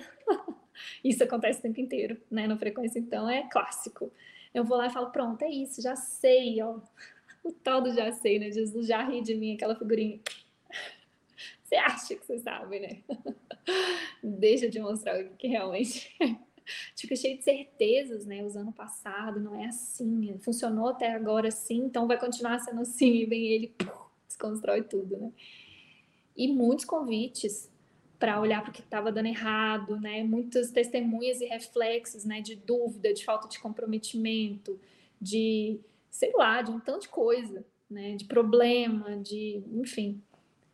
E aí ele não, aqui ó, foca aqui e me dando tudo, foca no que está fluindo. Põe a mente aqui, tira isso da frente agora para você focar sua mente totalmente aqui. Agora põe, sabe? E essa é a dança ele vai nos conduzindo nessa dança, é, usando né, os símbolos daqui para escapar daqui. E ele sabe o que, o que a gente acredita e o que realmente pode ser usado como ferramenta para a gente transcender tudo isso aqui.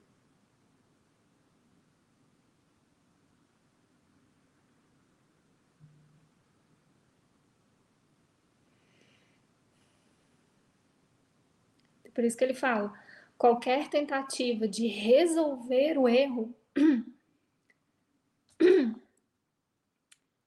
tentando dominar o medo através da, da maestria, é inútil. E aqui que entra mais uma vez a humildade. Eu não sei como resolver isso. a gente, essa semana também teve muitas experiências disso, de Jesus, eu não sei como resolver isso tipo, de, do que parecia ser decisões importantes, né? Vou até aproveitar para comentar aqui com a nossa comunidade. A gente está num, num, processo de colaboração muito lindo, né, com a Living Miracles, e nas próximas semanas a gente vai lançar aí é, o, a comunidade Tribo de Cristo em colaboração com eles e o primeiro curso gratuito né, que tem os ensinamentos de Jesus, do David, a gente fez tudo muito em colaboração e a gente está nessa fase de tomar essa decisão, né? Como que fica a comunidade da frequência, como que fica com, com, né, com essa é, ferramenta nova, que é a Tribo de Cristo, que também é uma comunidade, mas funciona de forma diferente. A gente está em oração e parece que são decisões importantes. Eu olho e falo, e, e complexas, porque envolve tecnologia, envolve financeiro, envolve administrativo, envolve muitas, envolve projetos, né, envolve essas sessões, né? Quem está aqui com a gente na comunidade sabe que aqui a gente tem né, esses encontros às quartas-feiras, temos a roda de, de expressões, curas e milagres às quintas-feiras, temos o encontro com os lembretes do amor aos domingos, e a ideia é ter programação na tribo de Cristo também. A gente fica, tá, mas vai, leva para lá, não leva? Como que fica a parte técnica? Enfim, tem um tanto de coisa aí por trás. Além das decisões da casa, né? Como que a casa frequência amor vai funcionar e, e como que a gente vai abrir aí para para temporadas, né, de estadias aqui, não, tanto de coisa. Eu sentava e falava, Jesus, tem a menor ideia, né, de como decidir isso, não quero resolver isso, então tem que ter essa humildade mesmo, gente, da gente literalmente ajoelhar na nossa mente, né, ou fisicamente, se for útil, e, e desistir de ficar buscando solução. A Paulinha do passado estaria, nossa, calculando como é que faz, e agora, nanã. Hoje eu tô, tipo assim, ó, Jesus, isso é seu, você só me fala. O que, que eu tenho que fazer? Aí ele vai falando, ó, cura isso primeiro, tira isso da frente. É, a linha de comunicação clara aqui, pede clareza nisso, pede clareza nisso, e aí as coisas vão ficando claras. Tipo, ele vai mostrando. É diferente esse lugar. Quando você. E, de novo, essa é a maestria do amor, porque a maestria através do medo, seria isso. Eu vou resolver, e aí muito né, o condicionamento da mente é com medo das consequências. A gente, a programação do ego vai muito para esse lugar, o medo das consequências. Você toma muitas, a gente aprendeu a tomar muitas decisões por medo das consequências, ou usando o passado. Enfim, e, e a maestria através do amor, gente, não segue essas leis do mundo. não segue. E aí, por isso que eu tô falando, é esse treino de humildade, falar, Jesus, eu não sei. Você me mostra aonde você quer que eu vá, o que você quer que eu faça, que você quer que eu fale, com quem. Você me fala, porque eu não tenho a menor ideia. Então, é, é e, e, como é gostoso esse lugar, esse, lugar de rendição. Assim, eu, não, eu não vou tentar resolver. É uma decisão mesmo, não vou tentar resolver. Você traz. E ele traz. Se você tem coragem de ficar nesse lugar, mesmo exige coragem, porque a tentação de resolver é muito grande e ele traz de uma forma milagrosa, é maravilhoso. Assim, ó, de bandeja, tudo chega. Isso é a providência divina. Realmente é o que ele fala no livro e é verdade. Se você pratica, você não precisa fazer nada. Porque é ele que faz através de você. Não significa que você não tenha tarefas muito trabalhosas. Essa noite eu fui dormir, sei lá, duas e meia da manhã, escrevendo um tanto de coisa que eu precisava escrever, tendo clareza de um tanto de coisa e acordei cedo também, fiquei escrevendo o dia inteiro que eu precisava, sei lá. São tarefas trabalhosas, mas a sensação, e aqui de novo, agora, né, esse dia intenso, gravar uma entrevista, um tanto de coisa, e que agora eu não tô fazendo nada. Tô aqui, ele me usa. É um lugar de descanso, sabe? Tem tarefas muito trabalhosas, mas desse lugar você não precisa fazer nada, você não precisa resolver nada, fazer nada. Você tem que ficar nesse lugar, você tem que ter coragem de ficar nesse lugar. Eu não sei. Você vem e faz. Você vem, resolve. Eu brinco ele, essa bucha é sua. Resolve. e eu fico sentadinha assistindo, e é maravilhoso. Gente, é maravilhoso assistir ele. Eu acho que eu estava até comentando com o Vitor nessa entrevista que a gente gravou hoje, eu senti de fazer uma oração antes de começar, porque essa oração está por trás de tudo que eu faço mesmo, assim. Eu tento colocar ela né, em tudo que eu faço, desde né, do que parece ser frequência, tudo que é eu quero assistir você aqui, Jesus. Não quero assistir Paulinha. Eu quero assistir você. e sentar e assistir ele agindo, meu Deus. É maravilhoso, né? Vem com uma precisão, com uma força, e cada vez que a gente vai permitindo isso, mais coisas ele confia a gente, mais coisa ele vai é, precisar que a gente faça por ele aqui. Né, eu tava comentando isso com a Mi hoje. eu tô, esse final de semana, eu e o Gabriel, a gente foi convidados para celebrar um casamento de um casal de amigos muito querido, queridos. E, e aí eu tava aqui, uma das coisas que eu precisava escrever era a cerimônia.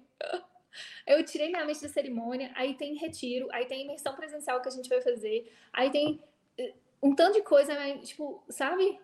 E eu falava, Mi, tô entendendo. Jesus tá usando a mente pra. É isso. A no... se, a no... se a gente tem uma disponibilidade sincera, não nos cabe julgar a forma disso e ele vai nos confiar muita coisa. Nessa simples oração, nessa simples, primeiro, desistência de resolver as coisas, de convidá-lo a resolver e fazer por você, gente, é, ele está precisando, ele fala, precisamos de trabalhadores devotos, precisamos de trabalhadores que estão dispostos a cuidar da clareza da mente para servir nesse lugar. Há muita coisa a ser feita e nós estamos muito atrasados. É isso que ele fala.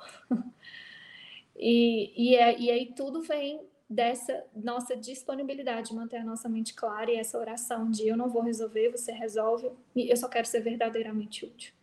Me usa para o que você quiser, sem colocar condições, sabe? Isso eu faço, isso eu não faço. Isso eu faço se tiver isso, isso eu não faço. É um sim, sabe? É um sim nesse lugar, tipo, sim, eu quero ser usada, porque a minha paz depende disso, a clareza da minha mente depende disso. Eu não faço tudo isso que, ah, sou legal, ou não, gente, é para mim. Tudo isso é para mim, é para clareza, para sanidade da minha mente. É, esse é o poder do servir, para ter de tudo a todos, né? É, dar e receber são a mesma coisa. É nesse lugar, é isso que a gente está aprendendo, né? E aqui no mundo é isso que a gente está fazendo, né? É sendo suportes, né? Para quem está escolhendo essa mesma, essa mesma coisa.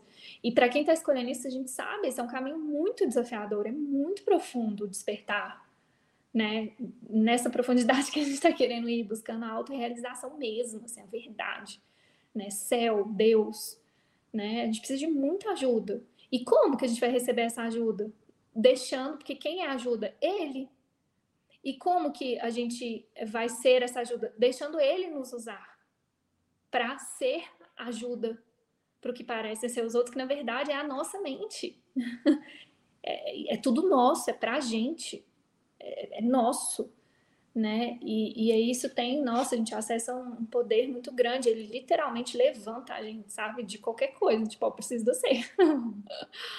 e, e te, né, te, te, te fortalece mesmo, te empodera para isso. Né? Nesse lugar ele fala, é impossível você não dar conta das, das funções que eu te peço para fazer, porque é eu que faço através de você. Como você não vai dar conta? e é só ele mesmo, viu, gente? Pra, porque, né, no, no, nível, se eu for olhar na perspectiva individual e pessoal de Paulinha, é impossível fazer tudo como Paulinha. Porque é uma desconstrução muito profunda, inclusive envolve né, uma grande desconstrução de preferências pessoais, de quantidade de sono que Paulinha acha que precisa, de quantidade de comida, de nossa, de tudo, assim. é uma grande desconstrução mesmo. Mas vocês estão entendendo, assim, a, a, é, a beleza disso? Porque não tem coisa que nos realize mais nesse mundo do que nos sentirmos verdadeiramente úteis. Isso nos alinha com o Espírito Santo, isso nos alinha com Deus, sabe? Isso é muito é, grande mesmo, sabe? É nisso que está a nossa grandeza. Às vezes a gente fica buscando a grandeza nas coisas do mundo, né? É muito comum. Ah, eu vou ser grande quando eu fizer isso, quando acontecer isso. Fica buscando a nossa grandeza. A, a grandeza está nisso. Está em aceitar né, a criação e o Criador. Está em escolher em criar e não criar equivocadamente. Está em escolher é, essa relação de causa e efeito real, né, expandir isso em ser verdadeiramente útil, né, em desistir de ficar jogando esses joguinhos aí do mundo de causa e efeitos irreais e focar né, na causa e efeito real. Isso é muito grande. Isso, isso é grande demais para ser pequeno. é nesse lugar que a gente realmente experimenta a nossa grandeza, sabe? É muito lindo o que acontece. E isso é, quando a gente estava falando né, da maestria, através do amor. É assim que a gente vai é, expandir. É assim que a gente vai é, acordar. É através do amor, é através dessa expansão, é através dessa experiência, né, de se sentir verdadeiramente útil, de se sentir ferramenta, né, do amor aqui no mundo, de se sentir sei lá, grande, de se sentir em contato com algo verdadeiro, sabe?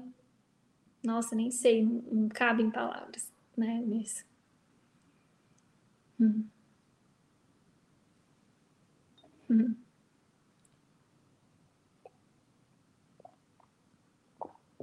Então vamos lá. Seguir aí mais um pouquinho no parágrafo 5. Nada e tudo não podem coexistir. Acreditar em um é negar o outro. O medo, na realidade, é nada. e o amor é tudo. Sempre que a luz penetra na escuridão, a escuridão é abolida. O que acreditas é verdadeiro para ti. Nesse sentido, a separação ocorreu em itálico, né? Porque em última instância não ocorreu, mas como você acredita, para você ela ocorreu. Então, nesse sentido, a separação ocorreu e negá-la é meramente usar a negação de maneira imprópria. Vamos falar um pouquinho sobre isso, que isso é importante, tá? A gente está falando de causa e efeito aqui, e entender isso aqui é muito importante para aquilo que eu estava falando no início, né? Para a gente não cair num estado de negação, de rejeição, enfim, que é muito comum. Né? Muitos estudantes de um curso Milagres passam por essa fase de negar o mundo, rejeitar o mundo, aí depois virar fiscal da verdade, enfim, confusão, né? É, nossa, eu tive fases assim, e, e, é profundo isso na mente, porque é uma crença na mente, né? A gente vai ter que olhar para essas coisas. Então, é, o que, que ele está contando aqui? Gente, é verdade que a única causa real é Deus e que o único efeito real é seu filho. Isso é a verdade, ponto. Última instância, mente una, realidade. Beleza. E é verdade que nada real pode ser ameaçado. Nada que parece acontecer tem realmente o poder de mudar isso. Beleza. Só que a nossa mente é muito poderosa.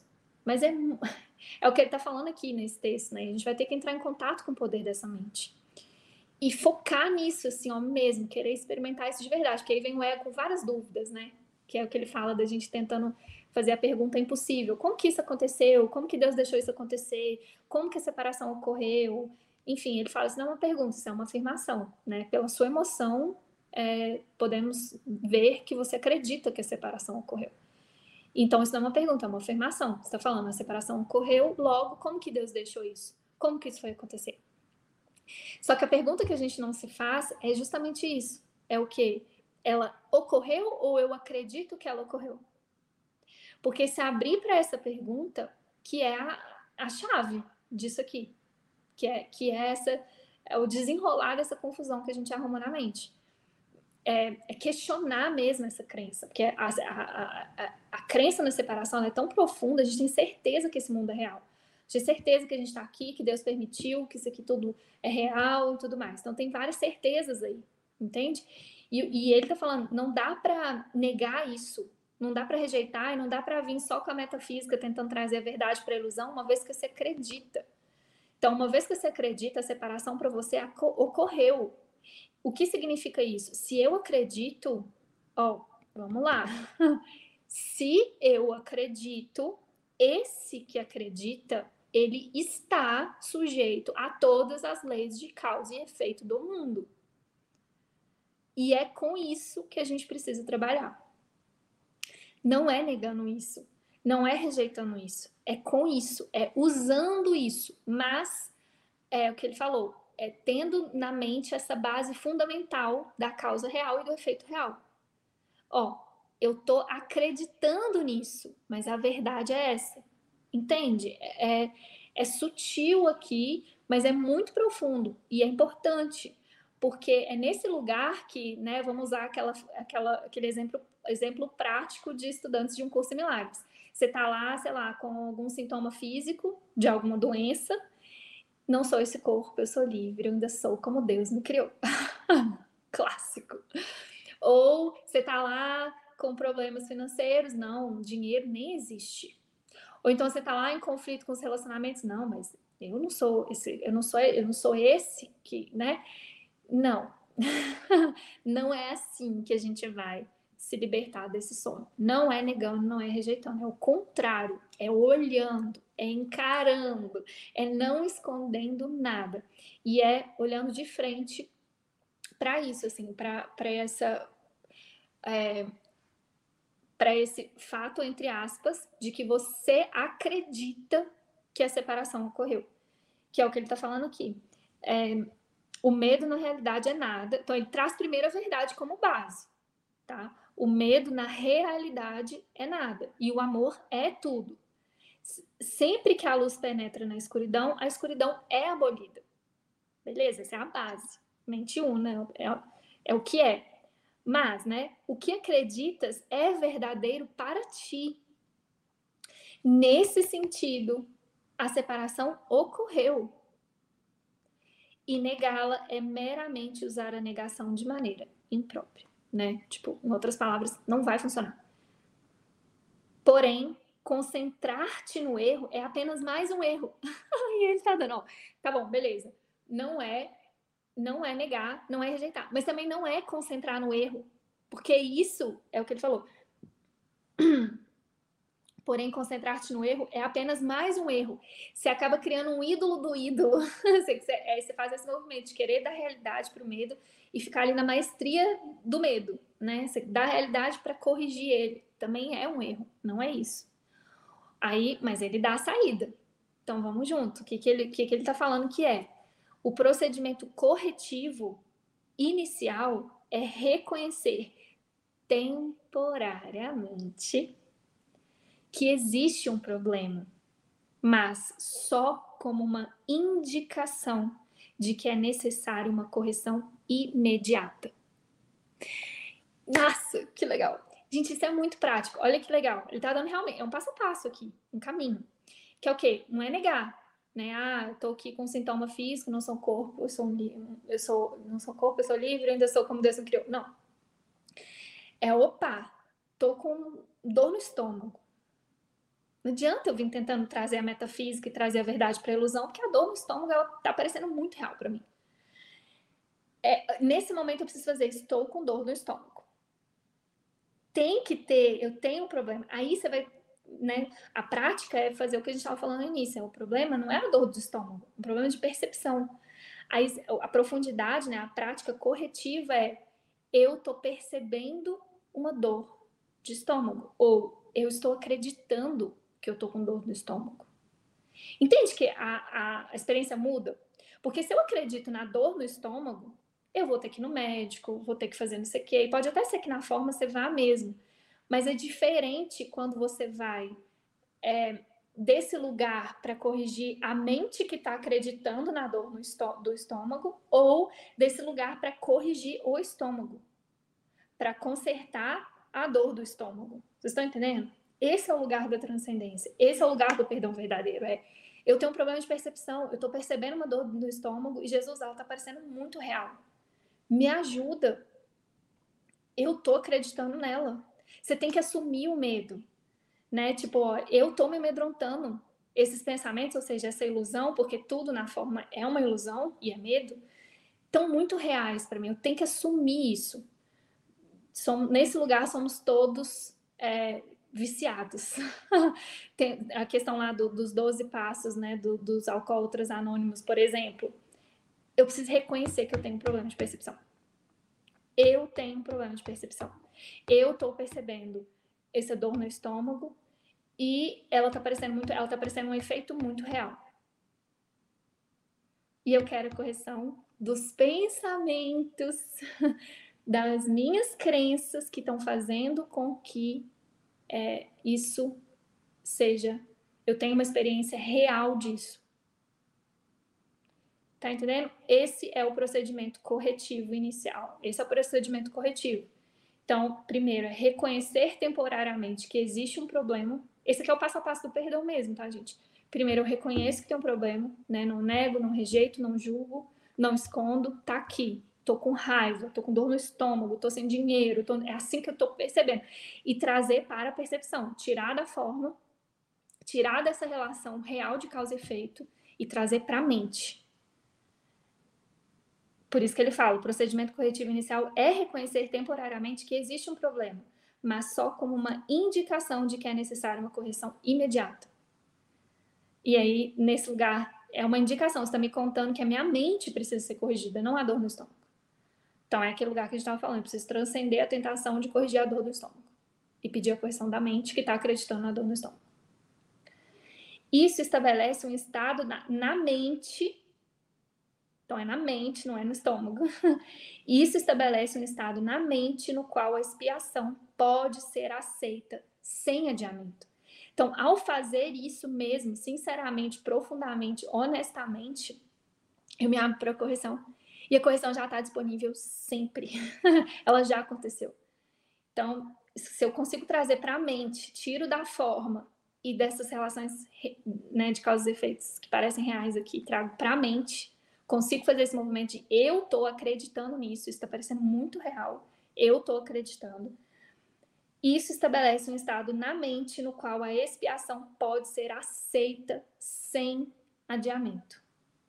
Contudo, deve-se se enfatizar que, em última instância, nenhuma transigência é possível entre tudo e nada.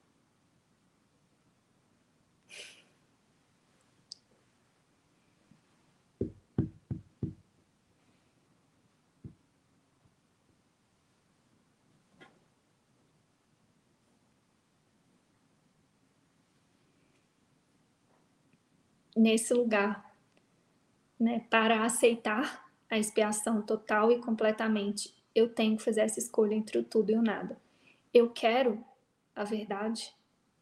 Eu quero a correção da mente ou eu quero a correção dessas formas? Nada e tudo não podem coexistir. Eu não posso querer, a, a, que é o que ele fala, né? Queres a, a salvação do corpo ou da mente, porque os dois você não pode ter.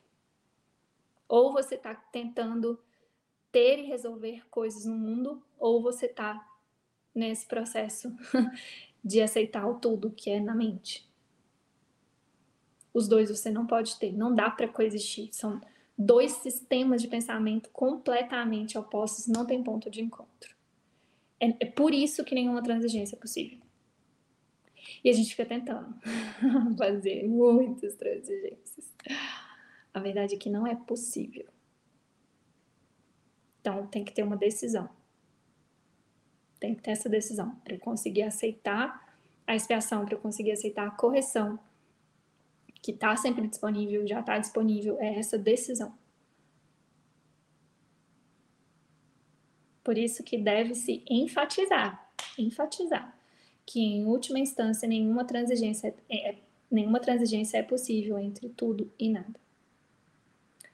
O tempo é essencialmente um instrumento através do qual pode-se desistir de toda transigência a esse respeito.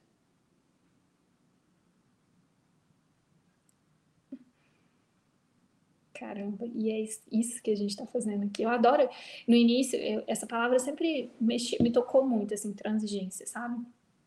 Até hoje, assim, eu tenho, sei lá, uma ligação com ela, assim, acho que ela está muito nas minhas orações. Eu peço muito, Jesus, me ensina como que faz para não fazer transigência aqui, né? Para seguir só a verdade, para expandir só a verdade, para aceitar só a verdade em todas as situações. E é uma oração muito profunda e muitas vezes radical. Aos olhos do mundo é muito radical.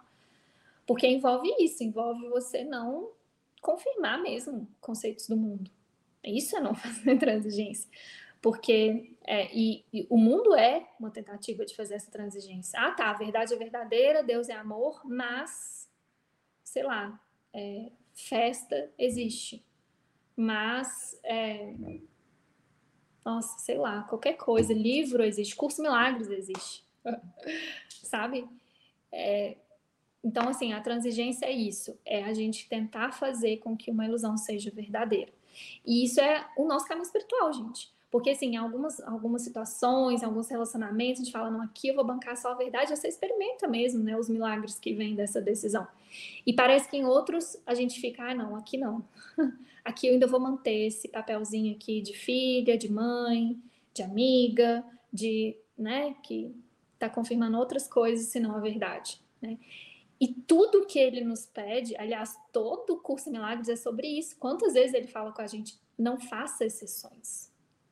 A sua função como trabalhador de milagres é transferir o seu treino para tudo e todos igualmente. Para quê? Para retirar da nossa mente o que ele falou que está lá. Que é o quê? Tens estado amedrontado sobre tudo e todos. Ou seja, preciso realmente perdoar sem transigências tudo e todos. Estar disposto mesmo a olhar para o que eu acredito sobre tudo e todos. Porque é assim que eu vou praticar essa não transigência e internamente se posicionar e decidir sobre isso. E isso, gente, é na mente, não é na forma, tá? Muita gente distorce isso também, né? No início, quando eu comecei a olhar para essa palavra, eu distorcia, porque ia para um lugar muito rígido e firme, tipo, ah, então não pode, sei lá, então se eu for levar na, no, ao pé da letra e se eu for é, é, deixar o ego usar, ele fala, ah, tá bom, legal essa, essa ideia aí de não transigência, né? Então você nunca mais pode visitar seu pai. Então você nunca mais pode beber. Sei lá, umas coisas assim, sabe? Tipo, que o ego pega e tenta colocar na forma. E, gente, o maior equívoco que a gente pode fazer praticando o curso de milagres é tentar colocar ele na forma. Não é sobre isso. A forma ela é usada, é o que ele falou, o tempo é essencialmente um instrumento através do qual pode-se desistir de toda transigência a esse respeito. É, é, uma, é, uma, é uma ferramenta, não é um fim, a forma. Mas o ego pega para colocar um pouquinho ali, né, de sacrifício, de esforço e fica radical nesse lugar para confirmar ideias ali de sacrifício, de perda, de privação. Esse curso não é sobre isso, né? E muito amorosamente, Jesus, rapidamente, seguir Jesus, gente, essa ideia de privação some, essa ideia de sacrifício some, de perda some, porque é outra experiência. Lembra? É a maestria através do amor, não é do medo. Isso é real, tá? Praticando e seguindo Jesus, a gente experimenta isso, né? Você experimenta, meu Deus, ele traz tudo, até o que você nem, nem pede, mas que ele sabe no seu coração que você gosta, sabe?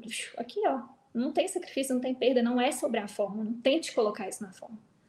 Porque não é sobre a forma, é sobre é na mente isso, né? É o para que por trás de todas as formas. Para que que eu vou usar uma viagem? Para que que eu vou usar um relacionamento? Para que que eu vou usar uma carreira? Para que que eu vou usar estudar um curso milagres? É o para quê? É na forma, é no conteúdo, não é na forma, é no propósito. Né? É assim que a gente vai praticando essa não transigência né? na mente. é, e só usando as formas conforme ele vai te guiando, porque isso é muito importante, a gente se sentir realmente guiado por ele. Ao contrário, a gente vai experimentar, nossa, muito conflito aí nisso. E, e um equívoco muito grande, essa bagunça que, que o ego faz com a forma, sabe? Na hora, que, na hora que vai ver, o ego tá querendo igualdade na forma, que isso é impossível. Ele está querendo unidade na forma, isso é totalmente impossível. A forma por si só é a definição da, da, da, da separação. Então, como é que você vai querer unidade na forma? E tem essa, ó, é uma meleca mesmo, assim. O foco na forma distorce completamente é, a nossa comunicação com o Espírito Santo, assim. A gente fica surdo, cego, não consegue ouvir e seguir ele, sabe? Não consegue. Beleza? Então vamos lá. Ele apenas parece ser. Ah, vamos voltar um pouquinho. Ó. Contudo, deve-se enfatizar que, em última instância, nenhuma transigência é possível entre tudo e nada. O tempo é essencialmente um instrumento através do qual pode-se desistir de toda transigência a esse respeito. Ele apenas parece ser abolido por etapas, porque o tempo em si mesmo envolve intervalos que não existem.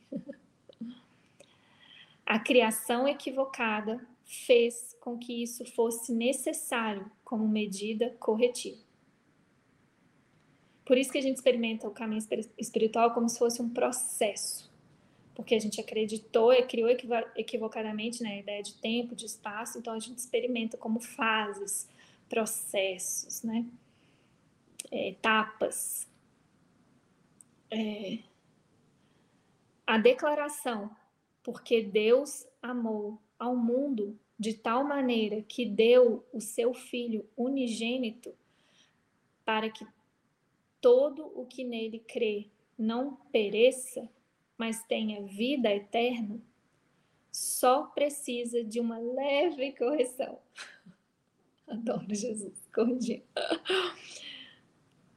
É muito amor, né? Gentilmente ele vai corrigindo as nossas distorções, as nossas interpretações, né? Então só precisa de uma leve correção para ser significativa nesse contexto. Ele deu ao seu Filho unigênito.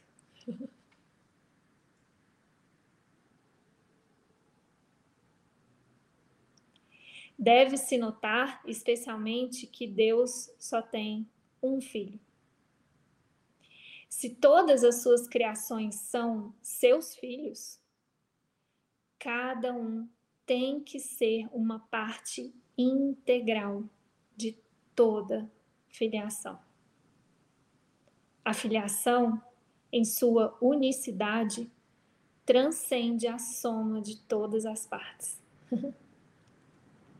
Todavia, isso fica obscuro enquanto qualquer uma de suas partes está faltando. É por isso que, em última instância, o conflito não pode ser resolvido até que todas as partes da filiação tenham retornado. Só então pode o significado da integridade, em seu verdadeiro sentido, ser compreendido qualquer parte da filiação pode acreditar no erro ou que é incompleto, se assim escolher. Todavia, se o faz, está acreditando na existência do nada. A correção desse erro é a expiação.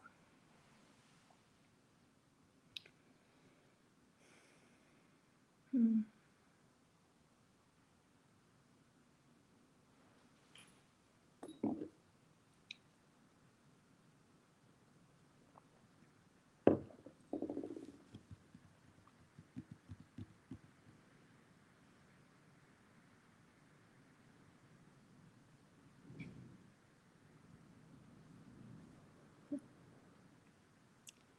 Nossa, vamos junto receber esse equipe que é profundo o que está chegando aqui sobre isso, porque primeiro ele traz né, essa consciência de que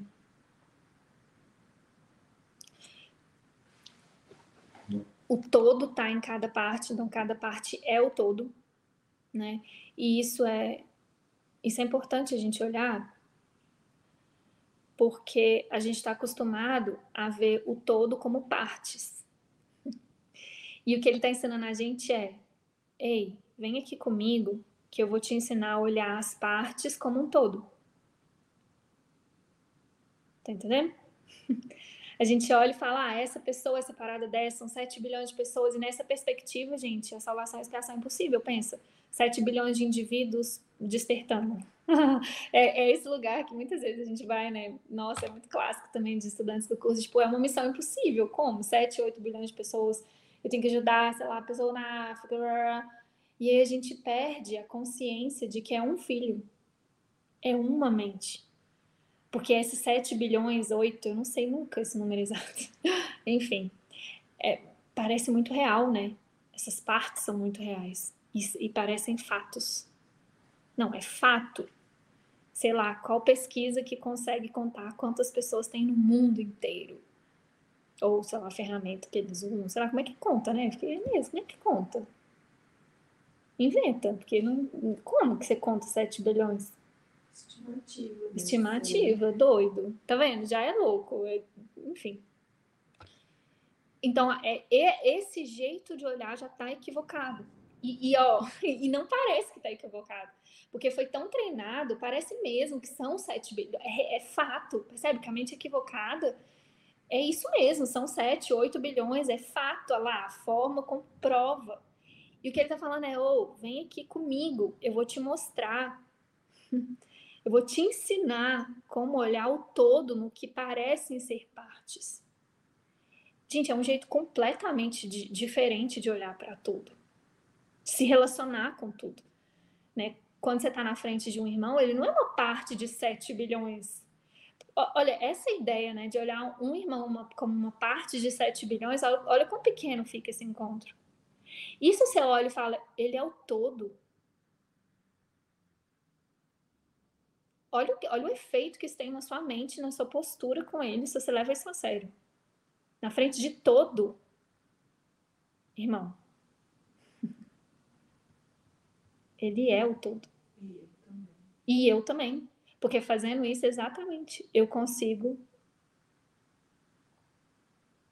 reconhecer isso. Que ele sou eu. Do contrário, eu nunca vou conseguir experimentar isso. Porque como 7 bilhões de pessoas são eu? É isso que eu falei, o equívoco né, da mente distorcida, que quer ver a igualdade e a unidade na forma. Isso é impossível. Vem de, dessa distorção, vem desse jeito que a gente aprendeu a olhar para tudo e para todos. E o que ele está ensinando a gente é: não, vamos, vamos mudar isso. Vamos treinar outra coisa. Vem comigo. Lembra disso. A cada encontro que você tem, ou a cada vez que você pensar em alguém, naquele instante, aquela pessoa é tudo que existe. É muito profundo. E é nesse lugar que ele fala, é por isso que, em última instância, o conflito não pode ser resolvido até que todas as partes da filiação tenham retornado. E aí a gente olha na perspectiva pessoal, individual do mundo, né, na mente dividida, é 7 bilhões de pessoas despertando. Olha que missão impossível. e o que ele está falando é retornar do que? A sua consciência, a sua percepção disso, enquanto você não perceber desse jeito. Entende? Ó, só então pode o significado. Não. É por isso que, em última instância, o conflito não pode ser resolvido. A sensação de conflito não pode ser resolvida até que todas as partes da filiação tenham retornado.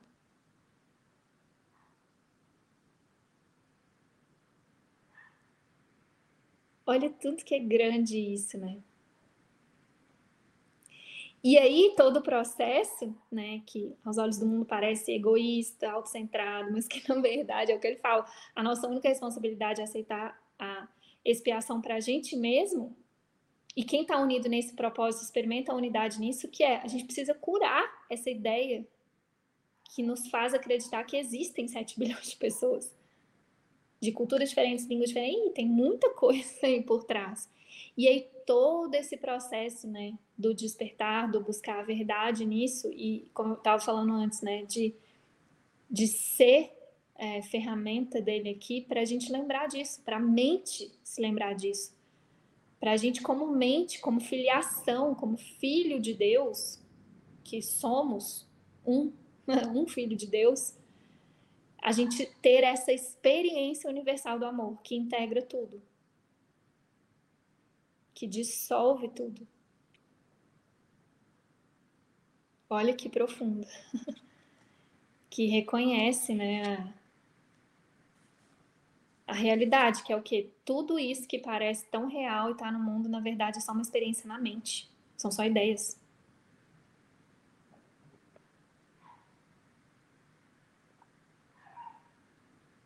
Só então pode o significado da integridade, em seu verdadeiro sentido, porque nesse lugar a integridade é, é essa experiência de olhar, de aprender a olhar que toda parte é o todo. Né? Até, até essa ideia de separação ser dissolvida da mente do Filho de Deus. Né? É, é uma experiência. Então, só então o significado da integridade em seu verdadeiro sentido só então pode o significado da integridade em seu verdadeiro sentido ser compreendido. E não integridade né, na forma de unir pessoas, unir países, unir culturas, unir times, unir comunidades, unir professores de um curso de milagres, unir alunos. Não, gente, não é sobre pessoas. o verdadeiro conceito de integridade, inclusive, é, a ideia de pessoas é a grande barreira para a gente experimentar a verdade sobre esse conceito né, da integridade. Porque a integridade é na mente, é esse, é esse jeito de perceber tudo, não tem nada a ver com, com as formas do mundo.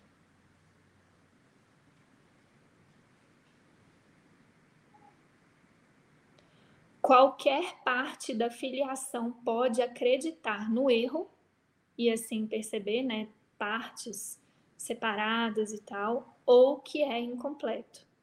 Se assim escolher. Todavia, se o faz, está acreditando na existência do nada. que a gente chama de tudo. Olha que doido. A correção desse erro é a expiação. A expiação é essa experiência mesmo de que não tem separação. Né? A ilusão não é verdadeira. Nunca foi, nem nunca vai ser. Nada real existe. e vamos lá, continuar. Já falei no parágrafo 7. Já falei brevemente sobre a prontidão. Mas alguns pontos adicionais podem ser úteis aqui. A prontidão é apenas o pré-requisito para a realização. As duas não devem ser confundidas. Assim que ocorre um estado de prontidão, usualmente existe algum desejo de realização. Mas isso não significa necessariamente que ele não seja dividido. Esse estado não implica em nada mais do que um potencial para a mudança da mente. A confiança não pode se desenvolver plenamente enquanto a maestria não tiver sido conseguida.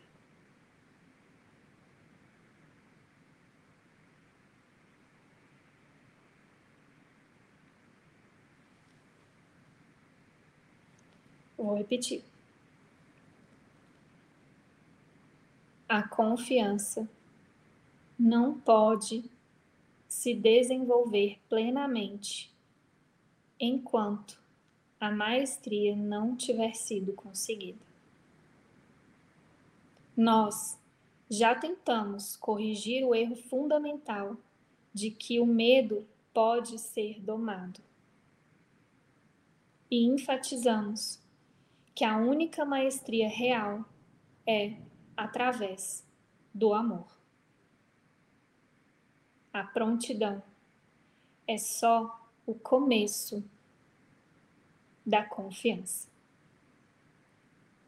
Podes pensar que isso implique na necessidade de uma enorme quantidade de tempo entre a prontidão e a maestria.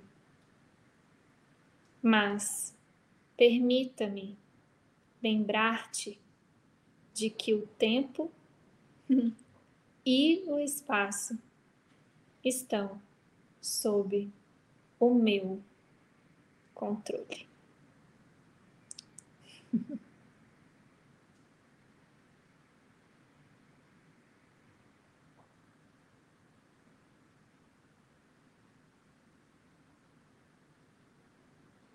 Nossa. Não sei, Jesus, acho que eu não alcancei aqui tudo que tudo que ele trouxe. E eu quero entregar aqui agora tudo que eu acho que eu sei sobre prontidão, tudo que eu acho que eu sei sobre maestria, tudo que a gente conversou agora há pouco sobre isso para receber agora a sua compreensão do que, que é isso, assim. O que, que você está querendo nos mostrar com isso, nos contar, nos ensinar com isso.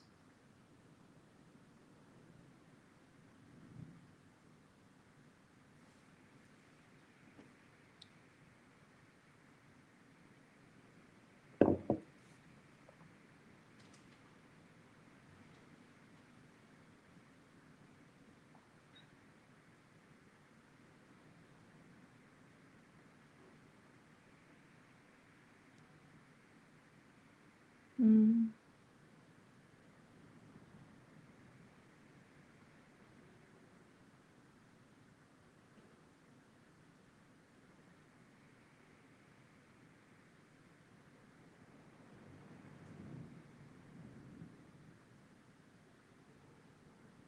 Nossa, claro, gente. Nossa, que lindo isso. Obrigada, Jesus. Que importante isso para o nosso treino, assim. Então, a prontidão é apenas um pré-requisito para a realização. Quando a gente fala assim, vamos usar o exemplo de falar assim para estudar o curso Milagres, para fazer uma lição. Esse exemplo é muito bom que me veio aqui, porque é muito prático, né? Se a gente está aqui em algum é, momento, a gente teve um sim para esse curso, né? O que parece ser esse curso. E, e aí, a gente está pronto para ele, tem um sim, né? Tô pronto, tô disponível. E é importante, a prontidão é importante, ele já falou pra gente que é, né? Porque muitas vezes nem isso a gente está pronto, né? Para esse sim. Mas a gente deu sim. Só que ela é só, a prontidão, né? Esse sim, ele é só realmente o pré-requisito para a realização, né? Para que a cura aconteça, para que eu experimente o milagre, para que para que eu experimente essa realização, né? Para que isso seja realizado, para que a cura seja realizada, para que o milagre, né, seja realizado ali. Então ela é só o pré-requisito. E olha que importante. As duas não devem ser confundidas. Então, a gente precisa sim ficar cuidando da nossa prontidão, né, do nosso sim, eu acho que isso é muito importante. Mas tem esse passo que a gente precisa dar, que é além da forma, é, que, que é além de fazer uma lição na forma. Tem um passo interno, que é o quê? É praticar o desejo não dividido. Porque o que ele está falando é, assim que ocorre um estado de prontidão, usualmente existe algum desejo de realização. Você quer aquela cura, você quer o um milagre, por isso você falou sim, né? por isso está fazendo aquela lição. Mas então por que, que eu, às vezes, eu faço a lição e não experimento nada, não sinto nada, né? Fica lá, ah, bonito, mas cadê que eu estou experimentando, né? Cadê? É o que ele está falando, mas isso não significa necessariamente que ele não seja um desejo dividido. Gente, que lindo! Isso aqui, ele está convidando a gente para profundidade dos nossos desejos. O que, que eu estou realmente desejando?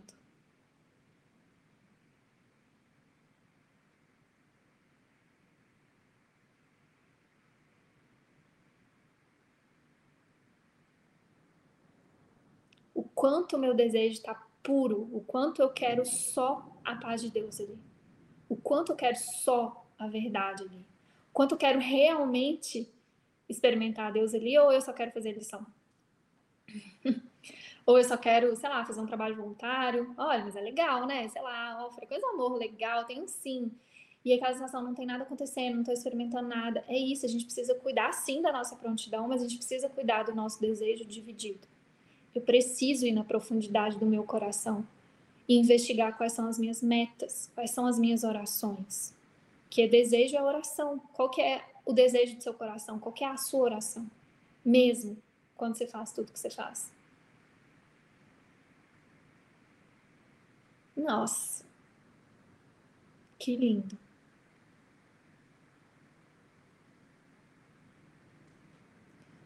E aí ele fala, esse estado né, da prontidão não implica em nada mais do que um potencial para mudança da mente. É um potencial. Só que, olha o que ele fala, a confiança não pode se desenvolver plenamente enquanto a maestria não tiver sido conseguida. E a maestria vem desse lugar, né? Essa maestria do amor é tipo, é isso, quanto eu estou realmente indo na profundidade do meu coração. E entrando em contato com a minha oração entrando em contato com o meu desejo, o desejo mais profundo do meu coração, o que eu estou realmente querendo em todas as situações. Estou querendo seguir a inspiração, estou querendo seguir mesmo o amor e, e, expandir, quero a verdade, isso é a maestria né, do amor, como a gente viu, ou eu ainda estou querendo resolver problemas, ainda estou querendo manter ilusão, fazer transigências, e a gente precisa ter essa coragem, sabe? E, e, esse, esse é um movimento, agora falando no meu treino com Paulinha, desafiador muitas vezes, sabe? Porque às vezes esse movimento de ir para dentro e realmente reconhecer a oração do nosso coração envolve envolve ver algumas preferências pessoais, algumas, né, é, coisas que parece que você ainda quer, né, no mundo e entregar, porque a nossa função é só essa, Jesus, ó, eu ainda tô querendo isso aqui. Porque é isso que a gente precisa fazer. O que não dá é pra gente ficar se enganando. Isso não é honesto, isso é... Nossa, isso leva a gente num lugar muito ruim, assim, ó. Você não tá sendo autêntico, você tá ali, sei lá, cantando, mas você não quer nem estar tá ali, sabe? Você tá ali, sei lá, é, é, é profundo você buscar essa honestidade, essa autenticidade no, no, no, seu treino, sabe? Ser honesto, falar, agora eu tô querendo o mundo. Jesus, eu quero. Quantas, nossa, gente, quantas experiências eu já tive com o Paulinho Jesus me ensinando isso, assim. Tem várias que eu já compartilhei, né? A famosa jaqueta rosa, quem acompanha o do Amor, né? De eu chegar, assim, ó, ter essa, essa coragem de falar, eu quero uma jaqueta de couro rosa nossa, era um lugar de tipo, não, imagina, acima de tudo eu quero a paz de Deus, e ficava ali, já tenho sim para frequência, então não pode, como? Jaqueta de couro rosa não, não combina, ou quero ir num, num restaurante bom, isso aqui com alto conceito espiritual. A gente entra nesse lugar da negação, não tem coragem de assumir o que, que a gente realmente está querendo. E tudo que a gente precisa fazer é assumir, é ver, é ter coragem de bancar, de falar, sabe? Sem esconder. Porque o ego esconde, aí ele fica, fica ali na prontidão. Não, mas estou falando, tô fazendo a lição. Tô no retiro. Tô não sei o quê. mas se você for bem honesto mesmo, não é isso que não é isso que está realmente ali, sabe? E, e às vezes é, é, é, é, você com você mesmo, você com Jesus ali, sabe? Tipo, é, muitas vezes para mim foi, foi assim, sabe? De, tipo, eu e Jesus ali, ó, Jesus, não tome. E, ó, como que a gente reconhece, né, que a gente não tá nessa, né, né, nessa maestria através do amor? Você começa a ficar desinspirado. É isso, você não sente nada. É, esse exemplo da lição é muito bom, né, que veio aqui pra gente, porque é literalmente isso, ó, você às vezes até tem a disciplina de ir lá fazer, né? E o comprometimento é, é, é, importante nessas horas, mas até isso o ego pode entrar e falar, não, estou comprometido com isso, vou fazer e tal, mas experimenta essa desconexão, sabe? Essa falta de sentido, essa falta de vida, né? Porque a vida tá nesse lugar mesmo, assim, ó, nessa maestria pelo amor, nessa essa nossa coragem de olhar e bancar, eu ainda quero isso. E entregar para Jesus, claro, porque né, aí tem todo um processo de entregar, porque também o ego fica olhar, ah, então aí vai para o extremo, né? Tipo, ah, tá, não é sobre isso, então eu quero isso. Enfim, não, não é, é entregar. Jesus, ó, eu tô vendo esse desejo, você usa isso. Você me fala o que fazer com isso. É seu, toma. Mas eu não vou esconder de você. Eu não vou esconder de mim, eu não vou esconder de ninguém, sabe? E às vezes envolve, né, tomar decisões e ter conversas difíceis e, enfim, fazer mudanças na forma, né, para se alinhar com isso. Eu não sei na forma como que isso pode se apresentar, sabe? Mas nossa, que lindo é isso.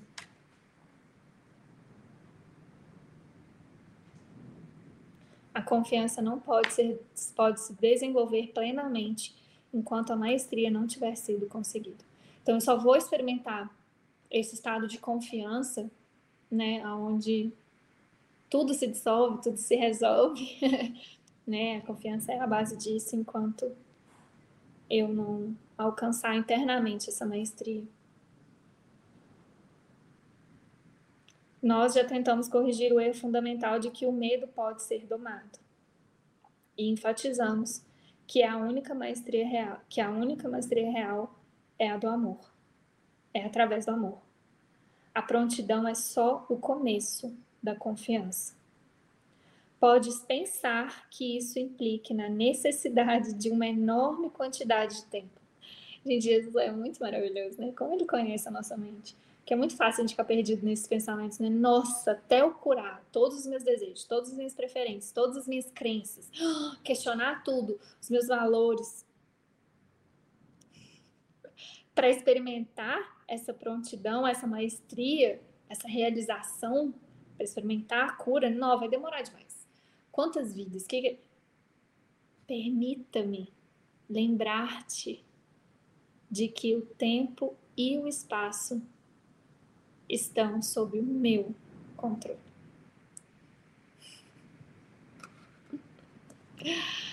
Amém.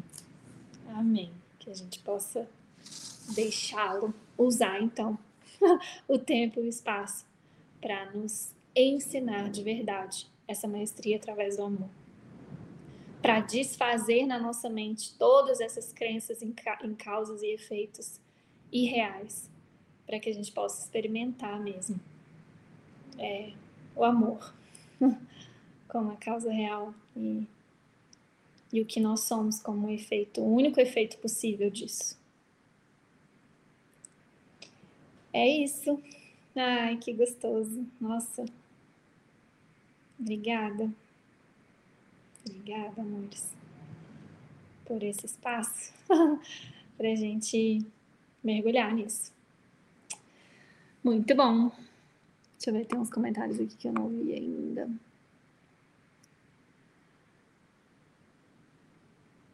Ah, tá. Gratidão. É isso. Só gratidão aqui. Muito, muito, muito obrigada. E é isso. Amanhã, então, tem a roda de expressões, curas e milagres. Domingo, encontro com os lembretes.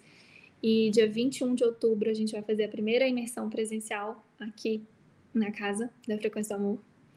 Então, em breve a gente vai divulgar o link. São poucas inscrições, então, se você sente, se programe aí. É, a gente vai enviar o link lá na comunidade.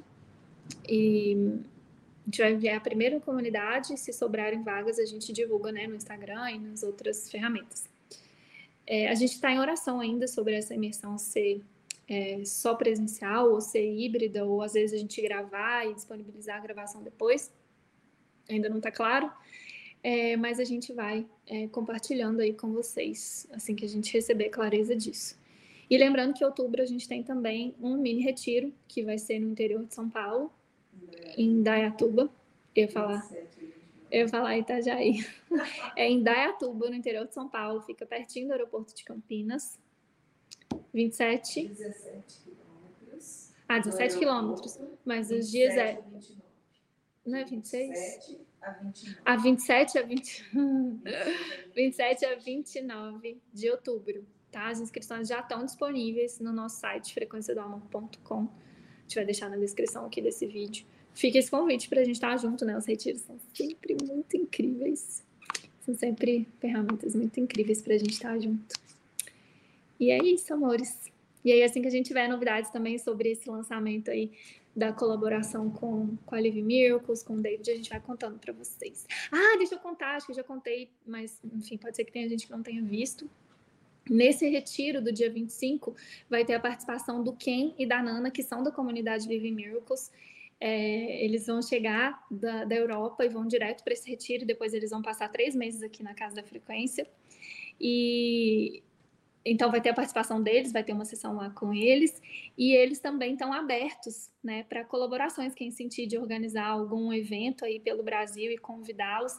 Eles fazem isso, né? Estão fazendo isso na Europa. O Ken já fez isso durante um ano, e ele está fazendo isso de novo, e é a primeira vez que eles vão vir ao Brasil. Então, quem sentir de organizar algum evento, né, com a participação deles, é, entre em contato aqui com a gente. Pode mandar no contato arroba frequenciadoamor.com que a gente passa para eles. E a gente deve fazer uma live em breve com eles aí também. A gente avisa na comunidade para eles contarem a história deles, disso, né? Dessa, desse, dessa devoção. Vocês vão ter oportunidade de fazer perguntas e respostas. Acho que vai ser bem legal vocês conhecerem eles. Então a gente está alinhando uma data aí para essa live com eles também. Tá bom? É isso, muitas novidades, né? muitas oportunidades para a gente estar tá juntinho aí. E é isso. Beijo, até a próxima.